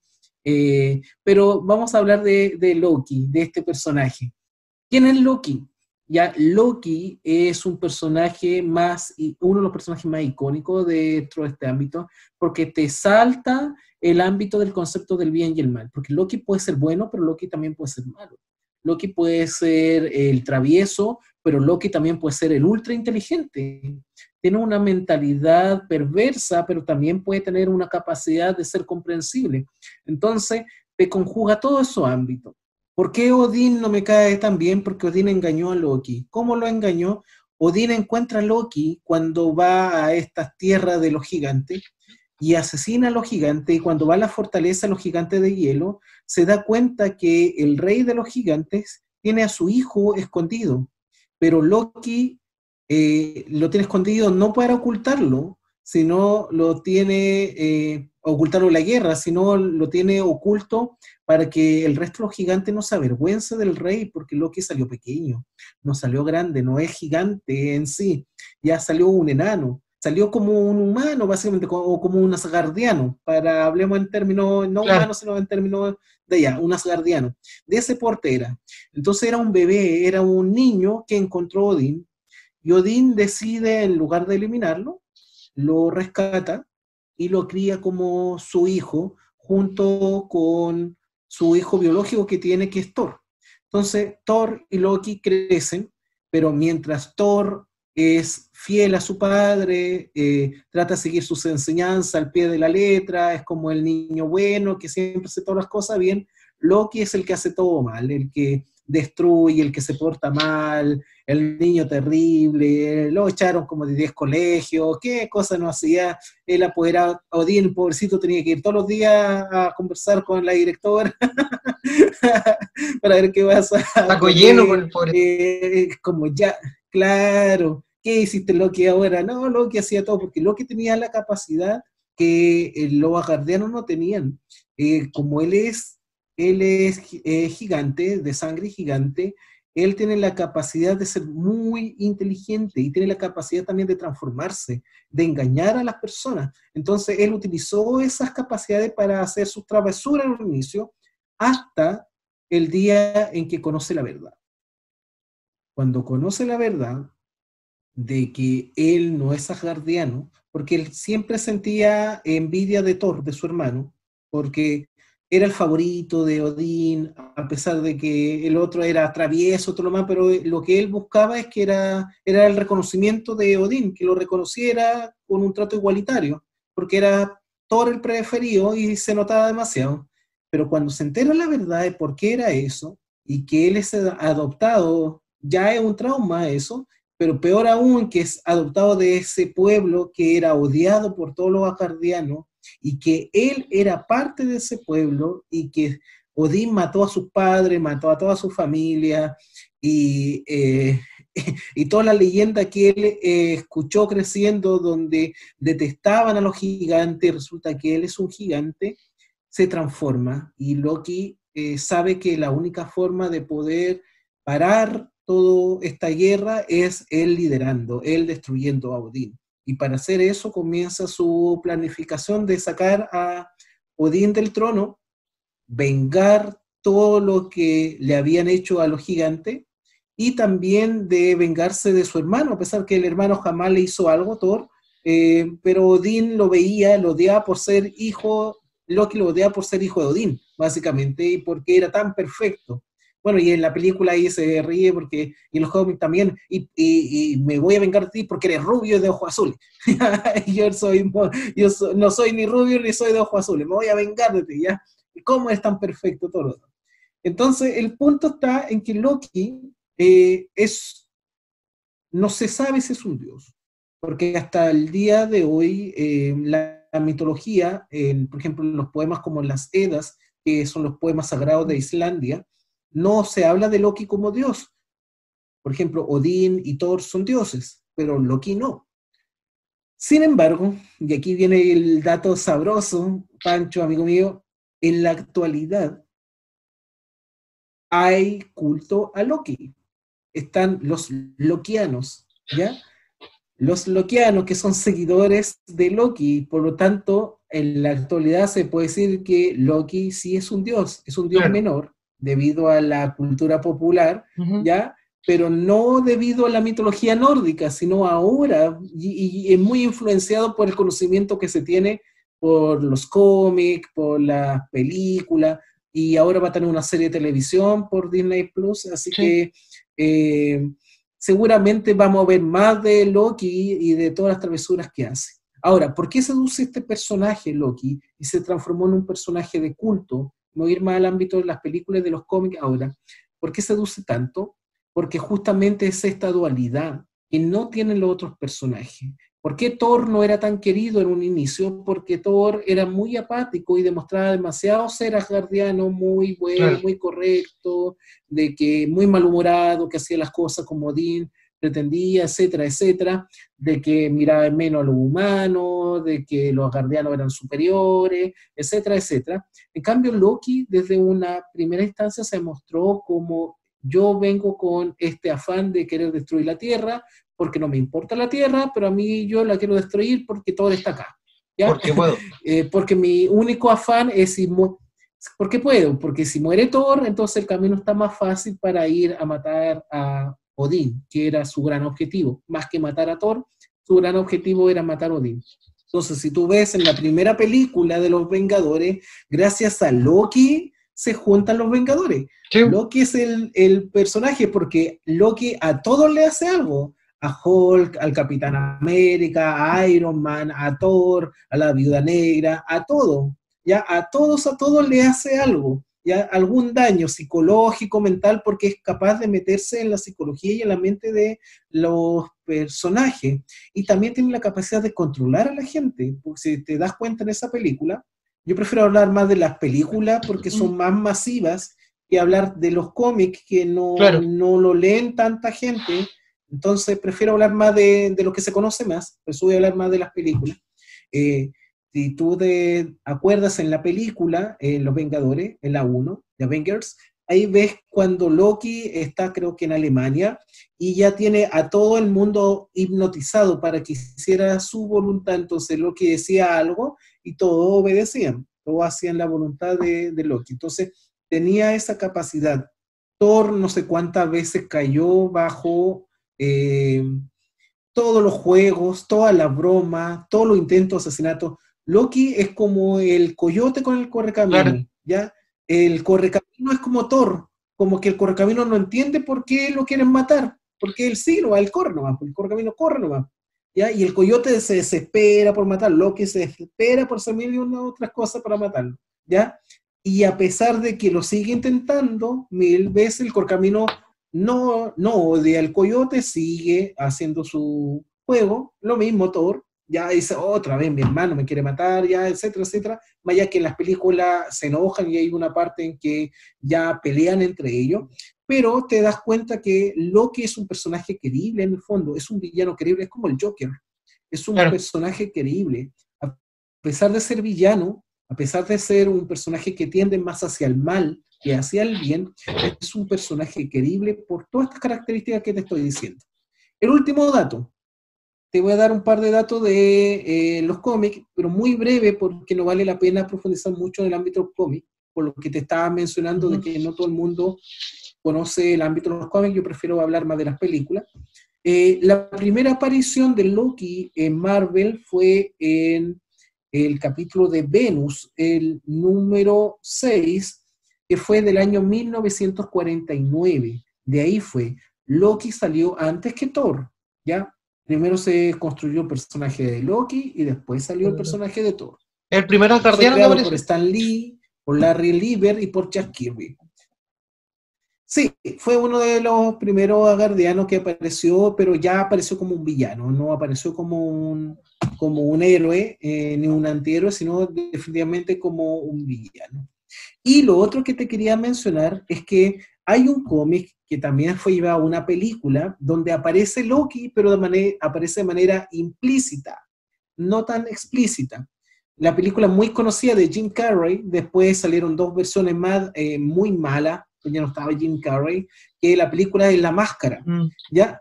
En La Máscara, la máscara en sí es Loki. Loki está ahí, el espíritu de Loki está en la máscara, entonces supone que cualquier persona que se coloque la máscara va a tener los poderes de Loki. Por eso que Jim Carrey hace mil y una tontera ahí teniendo la, máscara. ¿ya? Bueno, después la tuvo hasta el perro, entonces Milo. de hecho, en una película aparece Loki. Milo tuvo la... Sí, sí. En el hijo de la máscara aparece, ¿no? Aparece lo que, que Sí, en El Hijo de la Máscara, pero ahí ya está como, las películas ya es como, no sé qué estoy viendo, cuando yo veo esa cosa es como chuta, ya, ya, pero en fin, algún día vamos a hablar de películas malas, pero vamos a hacer un capítulo no solo de películas malas, pero, pero en sí, yo te hablo de la primera, que es la mejor de todas, que es La Máscara, en donde sale ahí, sale Loki, ya no como personaje, mm. sale el espíritu, sale ahí dando vueltas.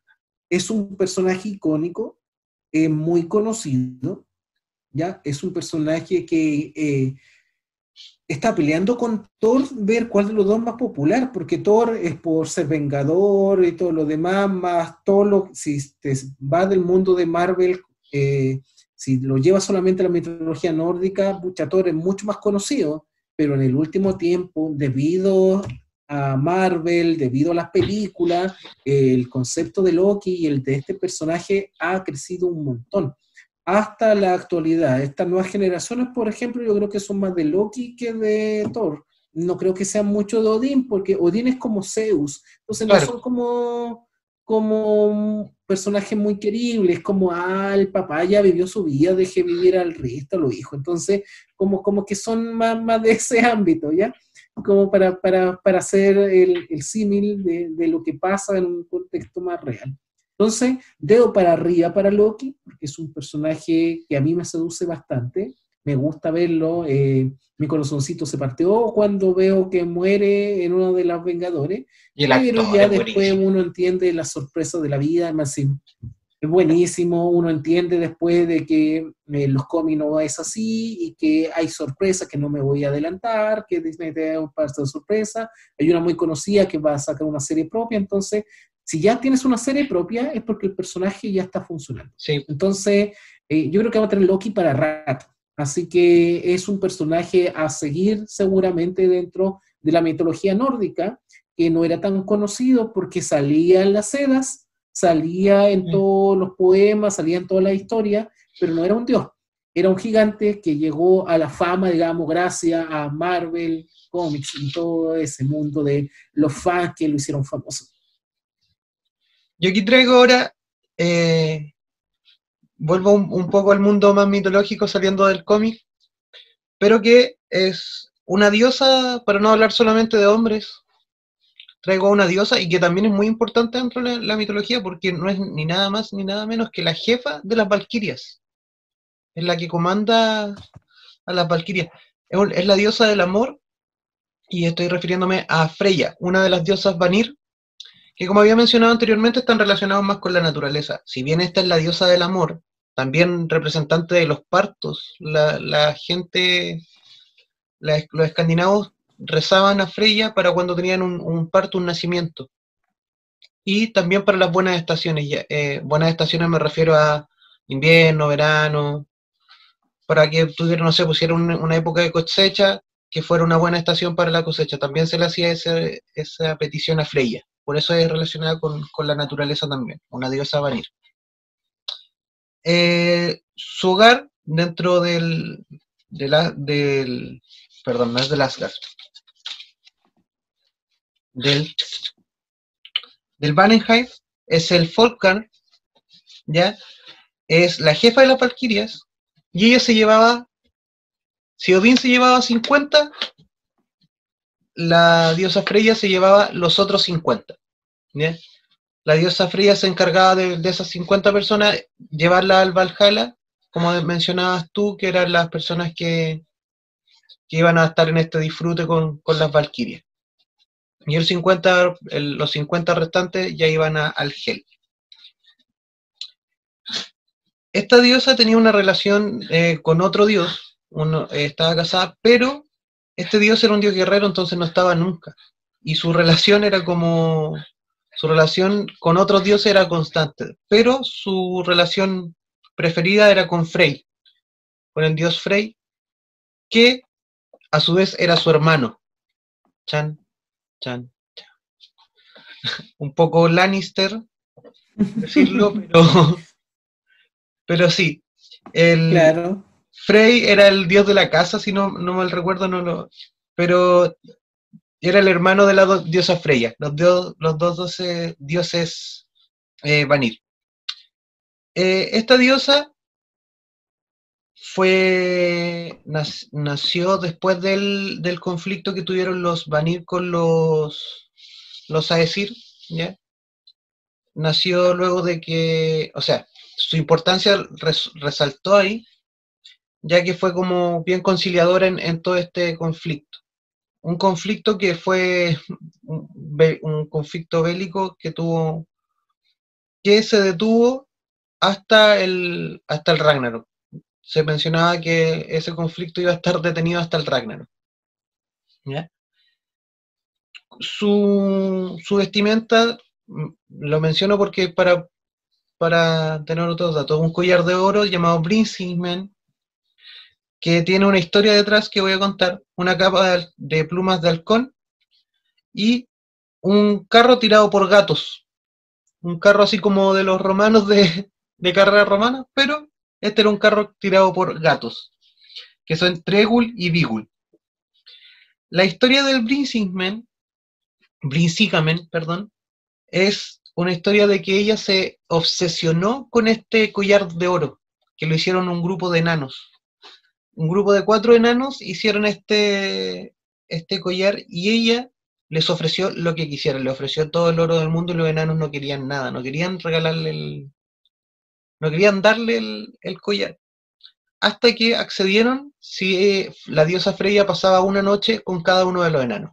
La diosa accedió y así obtuvo su, su collar. Loki se enteró de esto. ¿No eran los siete enanos? No, eran cuatro nomás. No le salió la semana completa, le salió cuatro días la, la compra del...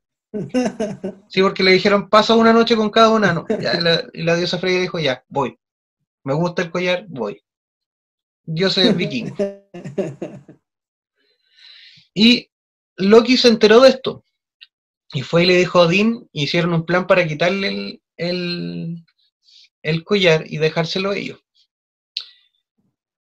Pero Freya eh, frustró sus planes hasta que logró eh, hacer un trato para que le, le devolvieran el, el collar. pu. Y Odín le dijo, bueno, yo te devuelvo el collar, pero si haces el mismo trato conmigo que con los enanos.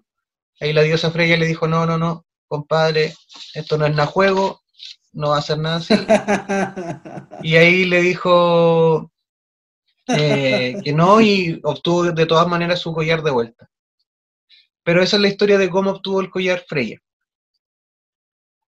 Luego hay otra historia de An Angantyr y Otar, que es una historia de eh, una ayuda que le da la diosa Freya, porque estos dos personajes estaban disputan- disputándose unas tierras y le piden ayuda a la diosa para poder eh, le piden ayuda a los dioses para poder eh, resolver este problema. Y le dicen que el que se acuerde y, represent- y presenta su linaje desde el más antiguo y que sea más noble, el que se acuerde de más, más, más representante de su familia y que sea más noble, se va a quedar con la tierra.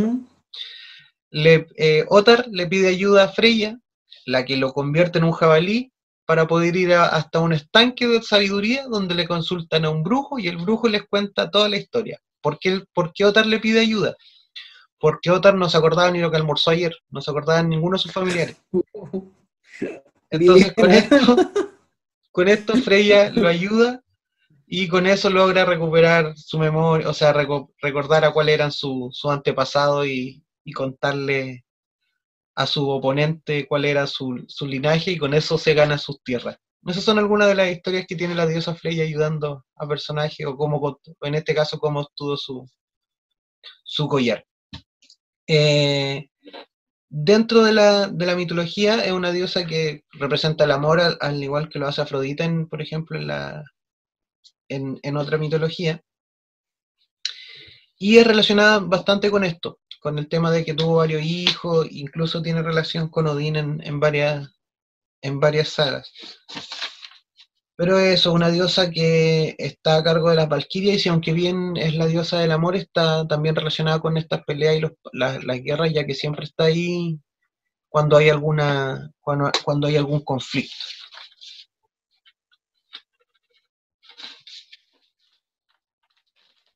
Mira, eh, con respecto a lo que tú estabas mencionando, tú hablabas de las Valquirias, ¿ya? Voy a hablar inmediatamente de ellas antes que, que venga alguna y me lleve por ser un guerrero, ¿ya? Pero yo todavía no quiero morir, así que no, Peleando no contra el me lleve frío. todavía, pero claro, luchando aquí contra el frío. Ya, eh, las Valquirias, eh, desde un punto de vista de la actualidad, son mujeres muy bien consideradas porque hablan del poder femenino. Se caracterizan por ser todas damas, no son estas princesas de los cuentos de hadas, sino que son guerreras, son guerreras, son mujeres luchadoras. Ya eh, pelean, son como las amazonas. De hecho, por eso que en Marvel están las Valquirias, mientras en DC Comics están las Amazonas. Amazonas con la Mujer Maravilla. Sí. Entonces, eh, son como los dos grandes grupos eh, femeninos, eh, en este caso, donde demuestra el poder absoluto de, que está predominando. Pero las valquirias son importantes no solamente por eso, ya son hermosas, son guerreras, pero son sumamente hermosas, y andan, eh, acá sale, con caballos alados, como una especie de Pegasus, eh, armados con yelmos y lanzas y navegan, en este caso vuelan a través de los cielos donde están la- las peleas que los pueblos nórdicos constantemente se lo pasaban peleando, no tenían paz con nadie los nórdicos. Bueno, así avanzaron, ya Sí, así avanzaron grandes extensiones. Claro, pues no tenían paz con nadie. Entonces las valquirias andaban constantemente revoloteando como un cuervo, como un cuervo, un carroñero que busca de inmediato, ah, murió, pum, Entonces las valquirias andaban así, revoloteando en el cielo, de repente ya, murió tal. Entonces van a ver si tal persona tiene, merece, debido a sus actos, ir al Valhalla a seguir siendo un guerrero, pero ahora eh, en el ámbito de espíritu para proteger el Valhalla, porque también hay una guerra eterna ya en el Valhalla. Entonces las valquirias hacen este proceso para ver aquí. Pues bien, yo te cuento, eh, amigo mío, que hay una historia muy conocida de la Valquiria, que aparte de la que tú comentas, que es como la, la doña de, todas las Valquirias que mencionaste, hay otra Valquiria muy conocida que es Brunilda. Eh, Brunilda es la historia que sale en, en El Anillo de los Nivelungos, que es una serie de óperas hecha por el músico Richard Wagner, un alemán, en el 1800 más o menos.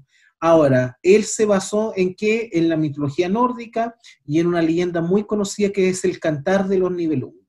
¿Qué son los Nibelungos? Era una serie de anillos que existían y que daban poderes, qué sé yo. ¿Dónde estaban esos anillos? Esos anillos eran custodiados por un dragón. Una historia muy parecida al Hobbit, Acuérdate que Tolkien se basó mucho en eso, entonces los enanos tenían que ir a recuperar el tesoro que estaba eh, a mano del dragón, entonces mandaron a Bilbo para que hiciera eso. Bueno, muy conocido. Y ahí aparece un personaje muy típico que se llama Siegfried. Este personaje mata al dragón, se queda con los nivelungos y por lo tanto él ahora eh, puede tener el amor de su vida, quien quiere, qué sé yo. Pero antes de irse a Siegfried, él sabe la leyenda que la sangre del dragón da inmortalidad. Por lo tanto, él se desnuda y se baña con la sangre del dragón. Que son bien por una hoja, había mucho, había mucho viento ese día, creo, ah, creo, compadre, había mucho viento porque una hoja se le colocó en la espalda y Siegfried, de tanta emoción, no se dio cuenta que tenía una hoja. Se bañó de pies a cabeza con sangre, ¿ya? Nada de agüita, nada de sangre nomás, todo, todo rojo quedó. Salvo por la hoja, ¿ya? Claro, ñacho. Esa es la hoja que le queda, ¿ya? Entonces... Que le queda como en la paleta. Claro, le queda como... Sí, sí, sí, ahí le queda, ¿ya? Entonces él no se da cuenta, no se percata de eso, él después de un tiempo deja que la sangre se seque y ya después se vaya y dice, ya, ok, no me voy a llegar, no me voy a presentar así en sociedad, me, me echo una bañadita, una perfumadita, y voy, después me presento y voy con el tesoro de los nivelungos, etcétera, etcétera. El cuento es que Siegfried se hizo muy famoso, porque ganaba todas las batallas, lo herían, pero no lo mataban, y seguía sobreviviendo, entonces su fama comenzó a acrecentarse, y eso provocó la envidia del resto, sobre todo de Hagen. Yo te digo que esto estos nombres aparecen en los caballeros zodiacos, en la saga de Asgard. Ahí salía Siegfried y ahí salía Hagen. Hagen era el, el, protector de Hilda y de la hermana. Entonces vemos que Hagen, que es como una especie ya aquí como un medio brujo, él se da cuenta de que tiene un punto débil, Siegfried. Igual que la historia, por ejemplo, de Aquiles. Es la misma, ¿ya? Aquiles también tenía un punto débil, pero que el punto débil era su talón. Mm. Entonces, si le disparaban en el talón, ahí lo podían liquidar a Aquiles, que Aquiles nadie lo podía matar. Bueno, así mataron a Aquiles disparándole en el talón. ¿ya? Entonces, así lo arrodillaron y así finalmente lograron asesinarlo. Bueno, con Siegfried hicieron lo mismo. Descubrió Hagen cuál era el punto débil. Tenía tanta envidia que lo comentó eso. Mire, ¿sabes qué? Ustedes pierden siempre con Siegfried, Siegfried tiene un punto débil. Por lo tanto, todos empezaron a atacar ese punto débil hasta que alguien finalmente lo mata. Las Valquirias llegan y se lo llevan. Luchan por quedarse con él, porque todos quieren quedarse con, con Siegfried, porque era un guerrero, era, era súper bueno. Y, y, ahí aparece Brunilda, esta Valquiria. Y Brunilda se enamora de Siegfried a tal punto que en un principio Siegfried no le corresponde porque dice, no, yo todavía estoy enamorada de quien era mi amor cuando todavía estaba vivo, entonces no me voy a enamorar nunca de una valquiria, entonces al sentir el rechazo, eh, Brunilda lo detesta, lo aborrece y poco menos que lo lanza al otro ámbito. Ya, ok, te vas del Valhalla, te vas con lo que no tiene gloria. Se arrepiente, ya porque sabe que es un gran guerrero y le va a servir ahí en el Valhalla, a tal punto que después se empiezan a enamorar. Y ahí el amor de Brunilda es tanto que finalmente decide eh, revivir a Siegfried. Dice, no, ¿sabes qué? Eh, es imposible que podamos tener un amor acá, mira, aquí lo pasamos en, en pelea, nunca va a haber paz acá, vuelve a la tierra, ya, yo prefiero verte del cielo, ya, eh, vuelve ahí y lo revive finalmente. Entonces, Brunilda, que aparece también en la serie Vikingos, este personaje, es un personaje icónico dentro de las Valquirias, porque es esta Valquiria que se empieza a humanizar, y ya no es vista como la guerrera poderosa, sino que también empieza a tener un lado ya más emocional. Aparte de ser una gran guerrera, empieza a tener también este lado emocional. Entonces, te traigo a colación esta historia, la historia del anillo de los nivelungos, porque eh, Tolkien se basa mucho de esto, para ser el joven y para ser el, el señor de los anillos el anillo a nivel y el Señor de los Anillos tienen muchas similitudes. ¿ya? Entonces, em, para que des cuenta que la, el mundo nórdico es un mundo muy interesante de analizar, hay mucho por tocar, pero eh, antes que se nos acabe ya el tiempo, nos está quedando un dios dando vuelta, hijo de Odín, un dios que trató de obedecer a su padre, las veces que pudo, trató de hacerlo todo bien, pero tenía un hermano que no lo quería mucho. Y él nunca decía, pero qué, ¿por qué Loki? ¿Hasta cuándo? Dejemos pelear, amor y paz, compadre, somos hermanos, ¿ya? Todo lo que yo... yo te cuido, deja hacer travesura, ¿ya? Es como, pucha, el, el Thor, el que se sacaba las buenas notas, Loki era el porno. Thor era el alumno ejemplar, Loki era como el Florito Mesa y el que hacía todos los destrozos. Mientras felicitaban a los padres por Thor, ninguneaban a los padres por tener a su hijo Loki. Entonces era la dualidad en lo mismo. ¿ya?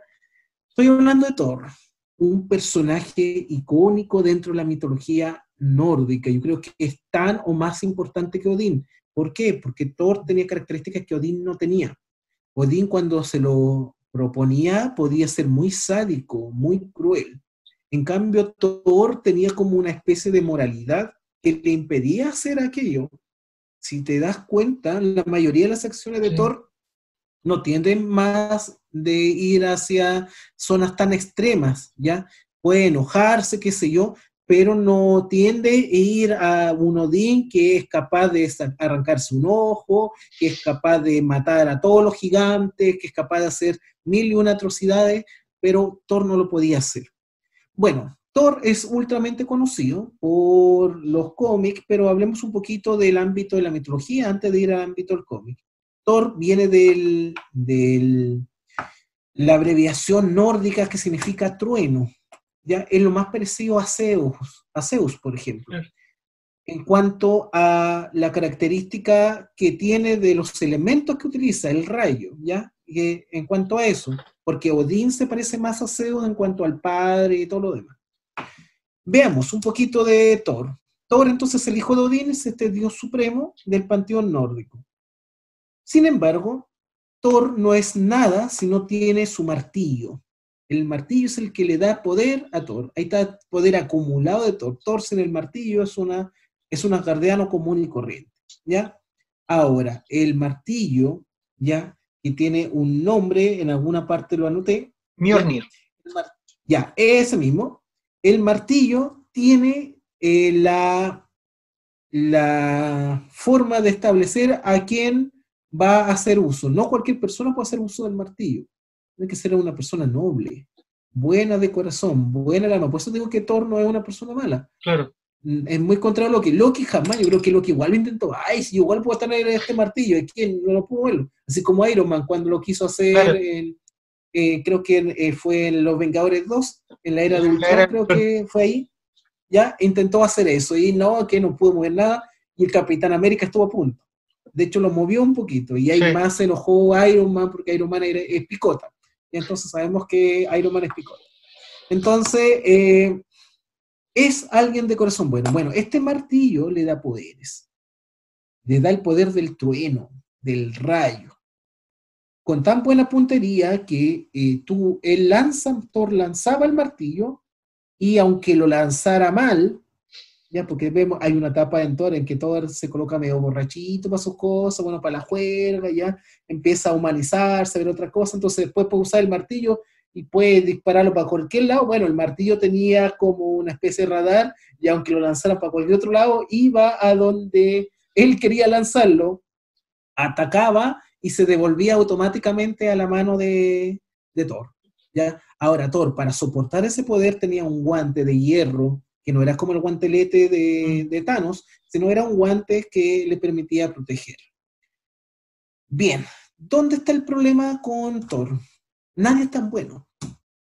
En la vida nadie es tan bueno. Entonces, un Dios que era tan bueno, que ayudaba, qué sé yo, etcétera, eh, alguna yayita debe tener Torpo, algo debe tener que, lo demuestre que de esta forma, porque si no, no, tiene mucho sentido. Por eso Loki es tan interesante, porque Loki puede ser bueno, pero generalmente es malo, de repente tiene como sus cosas positivas, ¿ya? En cambio, Thor siempre hay no un nivel de santidad, pero siempre actuando correctamente. Sí, muy niño bueno, demasiado niño bueno, ¿ya? Él al igual que Goku, él tiene un traje que es súper pesado, ¿ya? Si te das cuenta, en los primeros cómics, el traje de Thor es muy pesado. ¿ya? Mm, yo veo Goku porque Goku se saca el traje y no son demasiados kilos que está encima porque lo usa para pelear, ¿ya? Entonces, acá lo mismo, el cinturón es súper pesado de Thor y ese cinturón le permite aumentar el doble el poder que tiene. Dentro de las características que tiene eh, Thor, una de las más que tiene es que tiene un carro.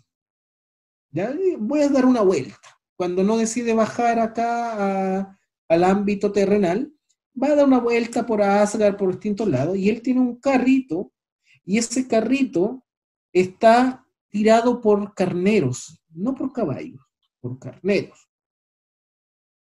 Pero Thor de repente se aleja mucho el campo y Thor se lo olvida llevar comida. Se olvida ya, y le da hambre. ¿Qué hace? Mata a los carneros. los carneros. Se come a los carneros. Pues, dicen, ¿qué tanto? después hace así con el martillo y los carneros reviven. Porque el martillo tiene la capacidad de crear. ¿Ya? Entonces, como, ah, ¿quiere un, un asadito? ¿Un asadito? Ya. Carnero. Como el carnero, pum. Ahí está, carnero, carnero. Entonces, ahora ya me Dios del rayo y los carneros. claro. Entonces después, después se tiene que ir, chuta, de veras que matar a los carneros. Entonces ahí vamos con el martillo, vamos construyendo nuevos, nuevos carneritos. Entonces, cuando lo vi eso, me dio mucha risa porque... es el primero que usó clave en el Age es como muy loco lo, que hace. Ahora, el mundo de Thor es fascinante. Veámoslo desde el punto de vista cultural antes de meterme a otro mundo como los cómics y todo lo demás. Por ejemplo, eh, el mundo Thor se basa de las Edas, estos poemas islandeses, en donde se le rinde culto al dios Thor, a tal punto que incluso con la llegada del cristianismo se masificó, se había masificado a tal punto Thor dentro de todos los pueblos nórdicos, de los celtas, los sajones, los británicos, los vikingos, en todo ámbito, Thor, Thor, Thor, Thor, Thor, por todo lado, que se celebró el Thor Day o el Día de Thor, a tal punto que eso evolucionó hasta convertirse en Thursday, ¿ya? Que es el día jueves, en inglés, ¿ya? Las personas que son bilingües, trilingües o ya qué sé yo, o políglotas, ¿ya? Pueden decirlo mucho mejor, no está aquí eh, ninguna de las misas, así que las misas. un saludo para ellas. Eh, por favor, no se rían de mi pronunciación, pero en fin, yo solamente les quiero decir que el día jueves en inglés, para no volver a decir el, el día, es el día de Thor. ¿ya? Entonces, cada vez que llegue un jueves, sepan sepan que el día jueves es el día de Thor, ¿ya? Para que tengan noción. Entonces, cuando te digan, por ejemplo, mañana, ¿ya? No, hoy día, porque hoy día ya es miércoles, son las 04 horas. Eh, cuando te digan más rato, oye, ¿qué, ¿qué día es mañana? Mañana es el día de Thor. Tú tienes que decir, ya, mañana es el día de Thor, ya. No hay más jueves. Claro. Chao los jueves. No hay más jueves. de los jueves. ¿Qué jueves? No hay más jueves. Entonces, mire, aquí en, to, en Contados en Opal Late estamos culturizando a la gente. Olvídese del día jueves, sáquelo del calendario, ¿ya? No es si es estudiante, sepa que ese día es el día de Thor. Entonces, por favor, ese día haga cosas como la de Thor. No ande con el martillo en los colegios, pero ha- haga, algo- haga algo- haga alguna actividad y piense que es el día de Thor, para que, para que sepa. Entonces, eh, esos son un parte de los secretitos. En todo caso, los días en inglés tienen, cada uno de sus días tiene un significado bien Sí. especial. Algún día lo vamos a hablar, pero no viene a, a ocasión ahora. No, porque era solamente el día jueves, no me Porque importa el otro día. eh, eh, eh, esto es solamente Thor, porque no hay ningún Odin Day, no hay ningún Loki Day, entonces no, no, no, no es relevante. ¿ya? Bien.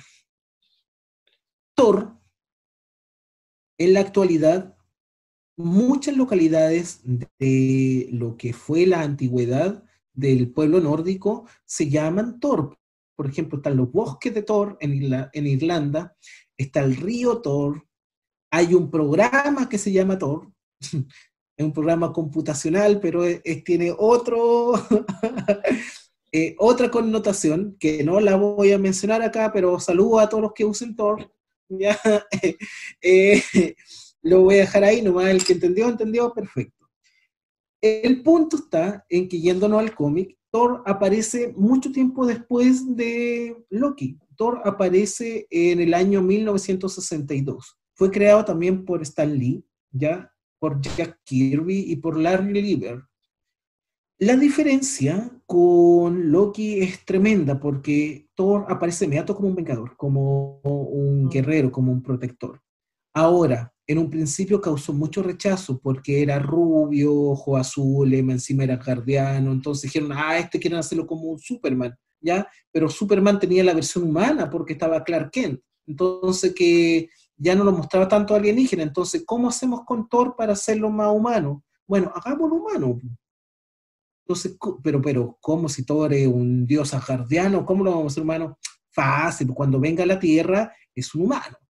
Y se convierte en Thor cuando tome el martillo. Pero cada vez que suelta el martillo se transforma y es un humano. Ah, interesante. ¿Qué hicieron entonces? Construyeron a este personaje. Y este personaje que construyeron es el doctor Donald Blake. Es decir, Thor, siendo humano, es un doctor, es un médico, ¿ya? Cura y sana la persona. Sigue siendo una persona buena, entre comillas. Esperemos que no, esperemos que atienda sin cheque y todo lo demás, pero eh, y ojalá en sistema de salud pública, eh, pero no, no sabemos qué hacía Thor ahí, cómo lo hacía ya. Sin embargo, cuando tomaba el martillo se transformaba en Thor.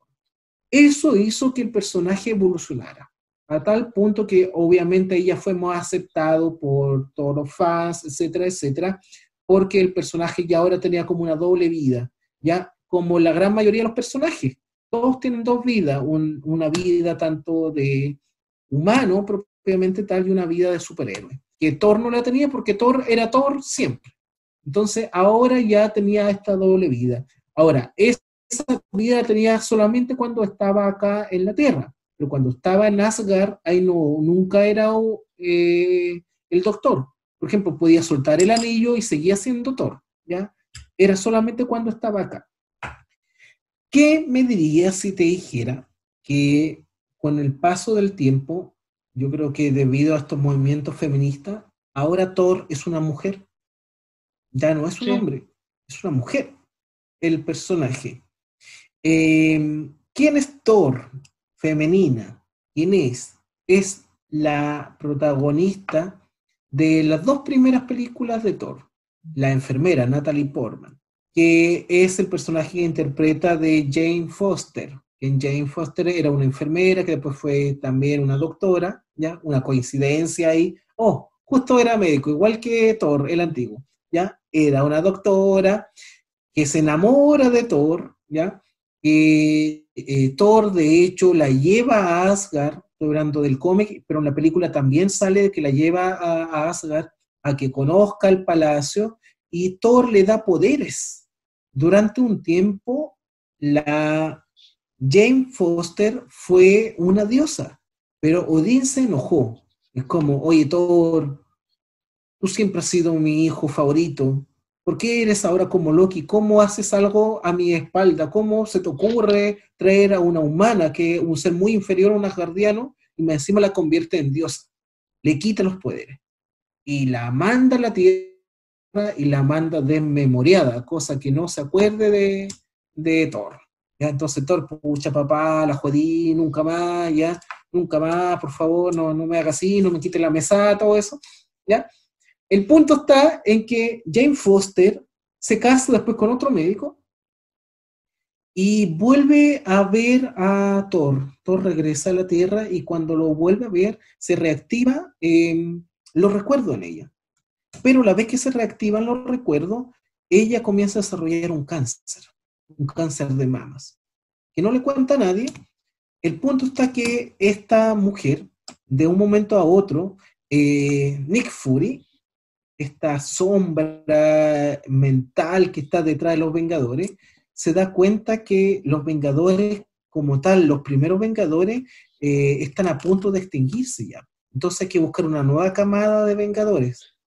Entonces, para todos tenía, menos para Thor, porque decía, oye, ¿qué pasa si Thor muere por mucho que sea un dios? Igual lo pueden matar, pues lo puede matar, o cualquier otro puede venir y lo mata. Debo tener un plan B, ¿ya? De buscar a alguien que sea suficientemente bueno de corazón para que pueda tener el martillo, porque el martillo es el que le da los poderes a Thor. Entonces se puso en ese plan para buscar a alguien y encuentra justamente a Jane Foster.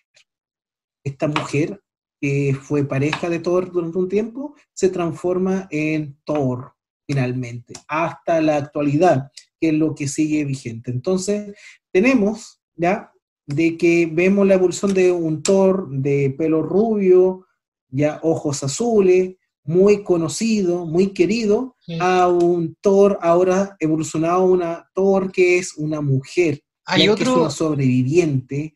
Hay otro personaje que estuvo a punto de... Que, es el Beta Ray Bill. No sé si lo, lo ubica el, Beta Ray uh. Bill, que fue uno de los portadores también del... Pero que le hicieron su martillo aparte. Por eso yo creo que no quedó como. Le hicieron un, martillo así como de Thor, como el Mjolnir, como el Stormbreaker. El Stormbreaker, Stormbreaker, creo que lo usa Beta Ray Bill ahora. Yo creo que por eso quedó también la, la Thor femenina. Dato, dato extra.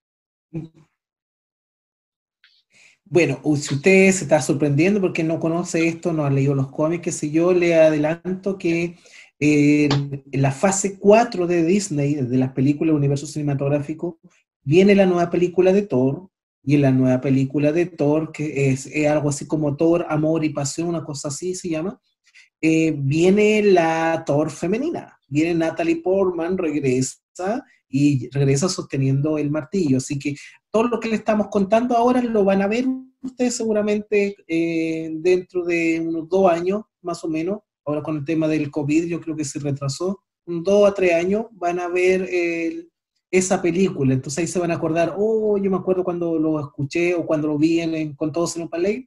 Bueno, estamos trayendo este adelanto, si es que no tiene tiempo para leer el cómic y uno no se ha informado en torno a aquello. Bien, me está quedando el otro grupito muy chiquitito, así como están las Valquirias, habían otras mujeres que son menos conocidas, pero también son importantes, que son las Nornas. No sé si la había escuchado, amigo mío. Solamente, nornas, solamente la había escuchado con, esto de la relación con Odín, pero de antes de nada. Ya, sí, pues eso te digo, no son tan conocidas. Ahora cuando uno investigó un poquito para para hacer acá el late, eh, nos dimos cuenta de que habían eh, otras mujeres, como muchas están las valquirias, pero también hay otras. Entonces, eh, buscando encontramos las normas. ¿Qué son las normas? Son espíritus femeninos que viven bajo los bajo las raíces de Yggdrasil. ¿Ya? Ellas son como protectores también de Yggdrasil, de este árbol. ¿Ya? El punto está en que ellas lo que hacen es que la vida de cada persona es un hilo. Quiero que me sigas en esto. La vida de cada persona es un hilo. Ellos son como tejedoras. Tejen. ¿Ya? Entonces, cada en el telar está la vida de cada uno. Aquí está el hilo que me representa, ahí está el hilo tuyo, Pancho, el hilo de nuestras amigas, de nuestros amigos, nuestros familiares, de todo. Ya está el hilo de todos. El punto está en que mientras están haciendo el telar, hay algún hilo que se corta, ¿eh?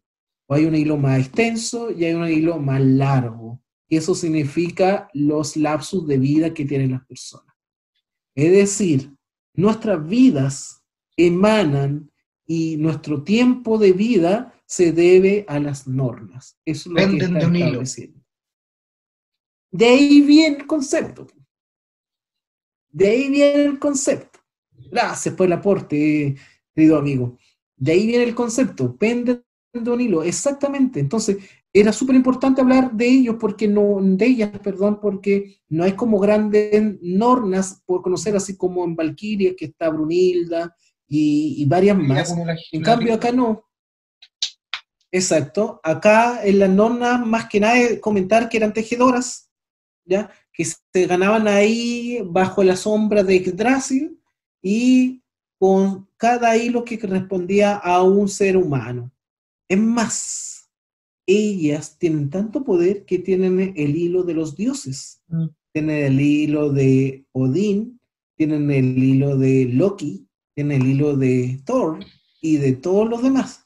Entonces, eh, tenían el poder de determinar. Ahora, no es que ellas se enojaran y hicieran, ah, este tiene hilo muy largo y lo corto. No, sino que mientras estaban hilando, de repente el hilo se cortaba y hasta llegaba.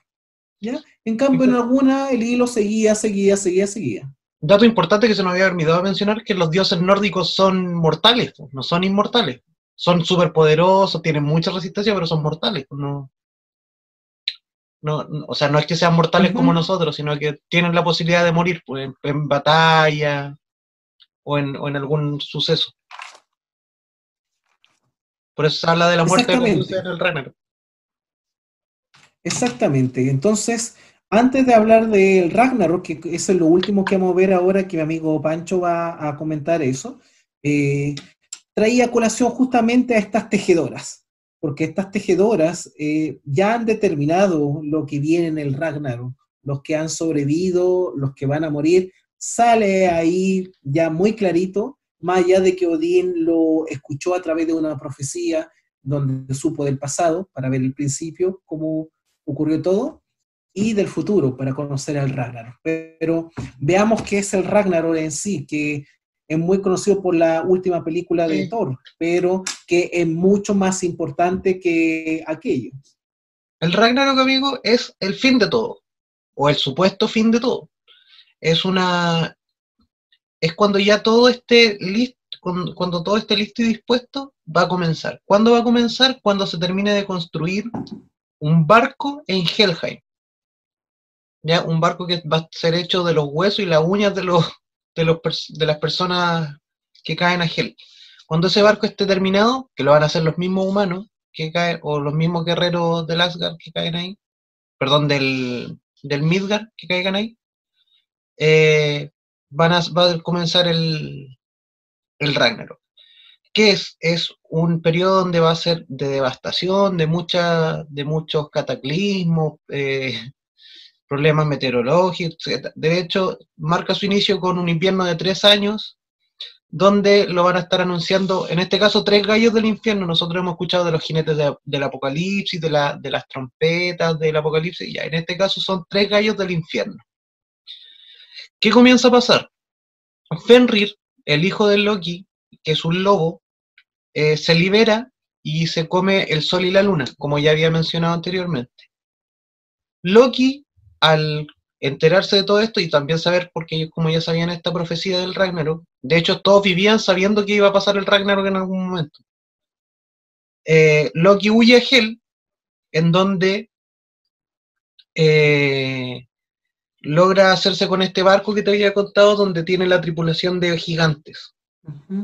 Gigantes que rompen el Bifrost al también cabalgar sobre él, que eran los gigantes de fuego, y el gigante de fuego como que que lideraba todo era Surt. Surt. que si no me equivoco es el mismo nombre que el de la película de Thor Ragnarok. Este gigante de fuego que estaba en, prisionero en, en Jotunheim. Rompen el Bifrost, Loki pelea contra Heimdall, en donde mueren ambos.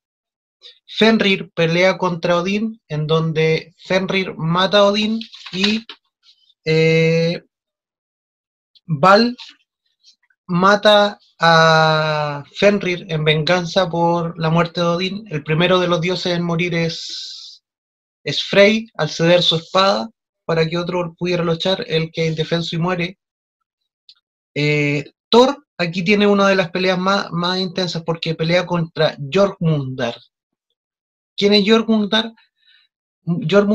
Es la serpiente del mundo, es, la, es una serpiente que tiene su cola mordida con la boca. Él también está representado como el símbolo del uroboros, que se ha escuchado en, alguna, en algún lugar. Es una serpiente, como una serpiente gigante que rodea toda la tierra de Midgard y tiene su, su boca, está mordiendo su, su cola. Cuando esta serpiente despierta, comienzan inundaciones. A esto Thor va a pelear contra la serpiente, que adentro de, los de, la, de las constricciones logra vencer a, la serpiente con, su martillo Mjolnir y solamente alcanza a dar nueve pasos luego de la feroz pelea y Thor también cae, cae muerto en, luego de esta pelea.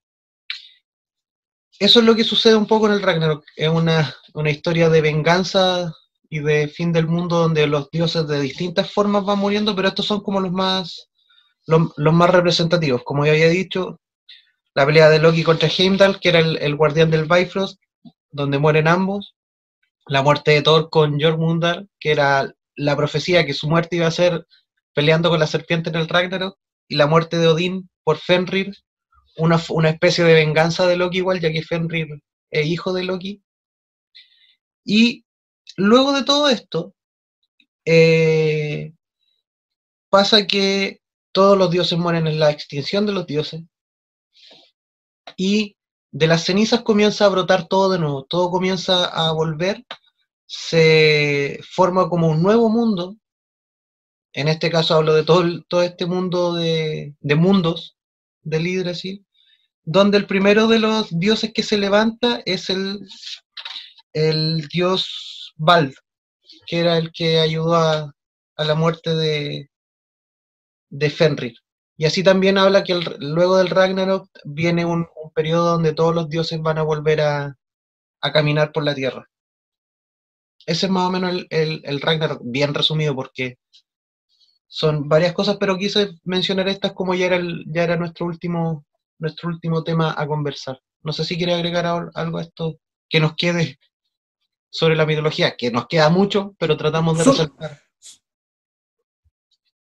solamente mencionar que en el Ragnarok gana el mal, gana el caos, es el que triunfa.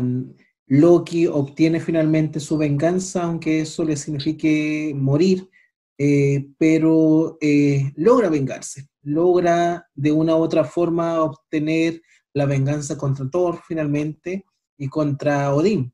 Eh, eh, la mitología da para mucho. Hemos querido empezar esta vez por el ámbito mitológico.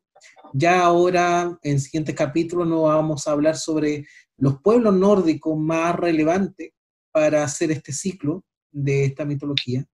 Porque hemos querido empezar por acá, porque son la historia más conocida.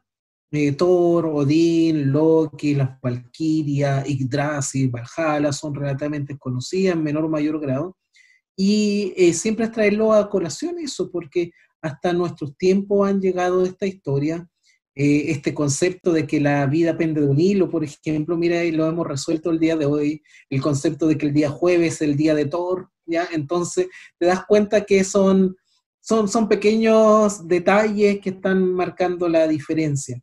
Voy a hacer de inmediato la recomendación, eh, no tengo acá libro a mano, así que voy a recomendar una serie la serie que recomiendo es un anime, eh, ya lo mencioné antes, Los Caballeros del Zodíaco. Creo que en su momento, junto con Dragon Ball, fueron los dos grandes animes que dieron en la televisión chilena abierta. Eh, en mi infancia disputábamos con nuestro amigo cuál de los dos animes era mejor. Yo era más fan de los Caballeros Zodiaco, debo decir, más que de Dragon Ball. Eh, me encantaba el dragón Chiryu, para qué decir, y el dragón tenía justamente ese punto débil como Siegfried. Y después cuando viene, después de, de, Sí, después pelea contra Siegfried en la saga de Asgard. Entonces, eh, Chiryu eh, pasó por mil y un sufrimiento el pobrecito.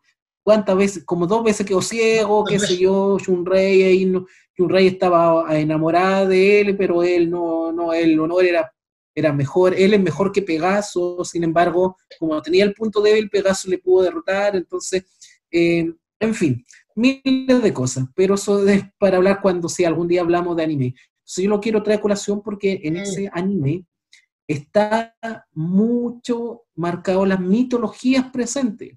Está la mitología griega muy presente, pero también se habla de la mitología nórdica. Dependiendo de la saga. Hay toda una saga destinada a la mitología nórdica. Dependiendo de la saga en la que vayan, van hablando de ciertas mitologías. Exacto, exacto. Entonces es un anime estupendo. Véanlo, por favor. Eh, la serie original, yo les sugiero, más que las nuevas versiones, hay nuevas adaptaciones, hay series que han salido, hay spin-off que han salido, la película, ojalá no las vean, no son muy buenas, ¿para qué andamos? Ahora Netflix está sacando nueva versión de Los Caballeros del Zodíaco, yo vi un par de capítulos, pero es como eh, nada que ver, o, sea, toca mucho, es una serie para los nuevos fans.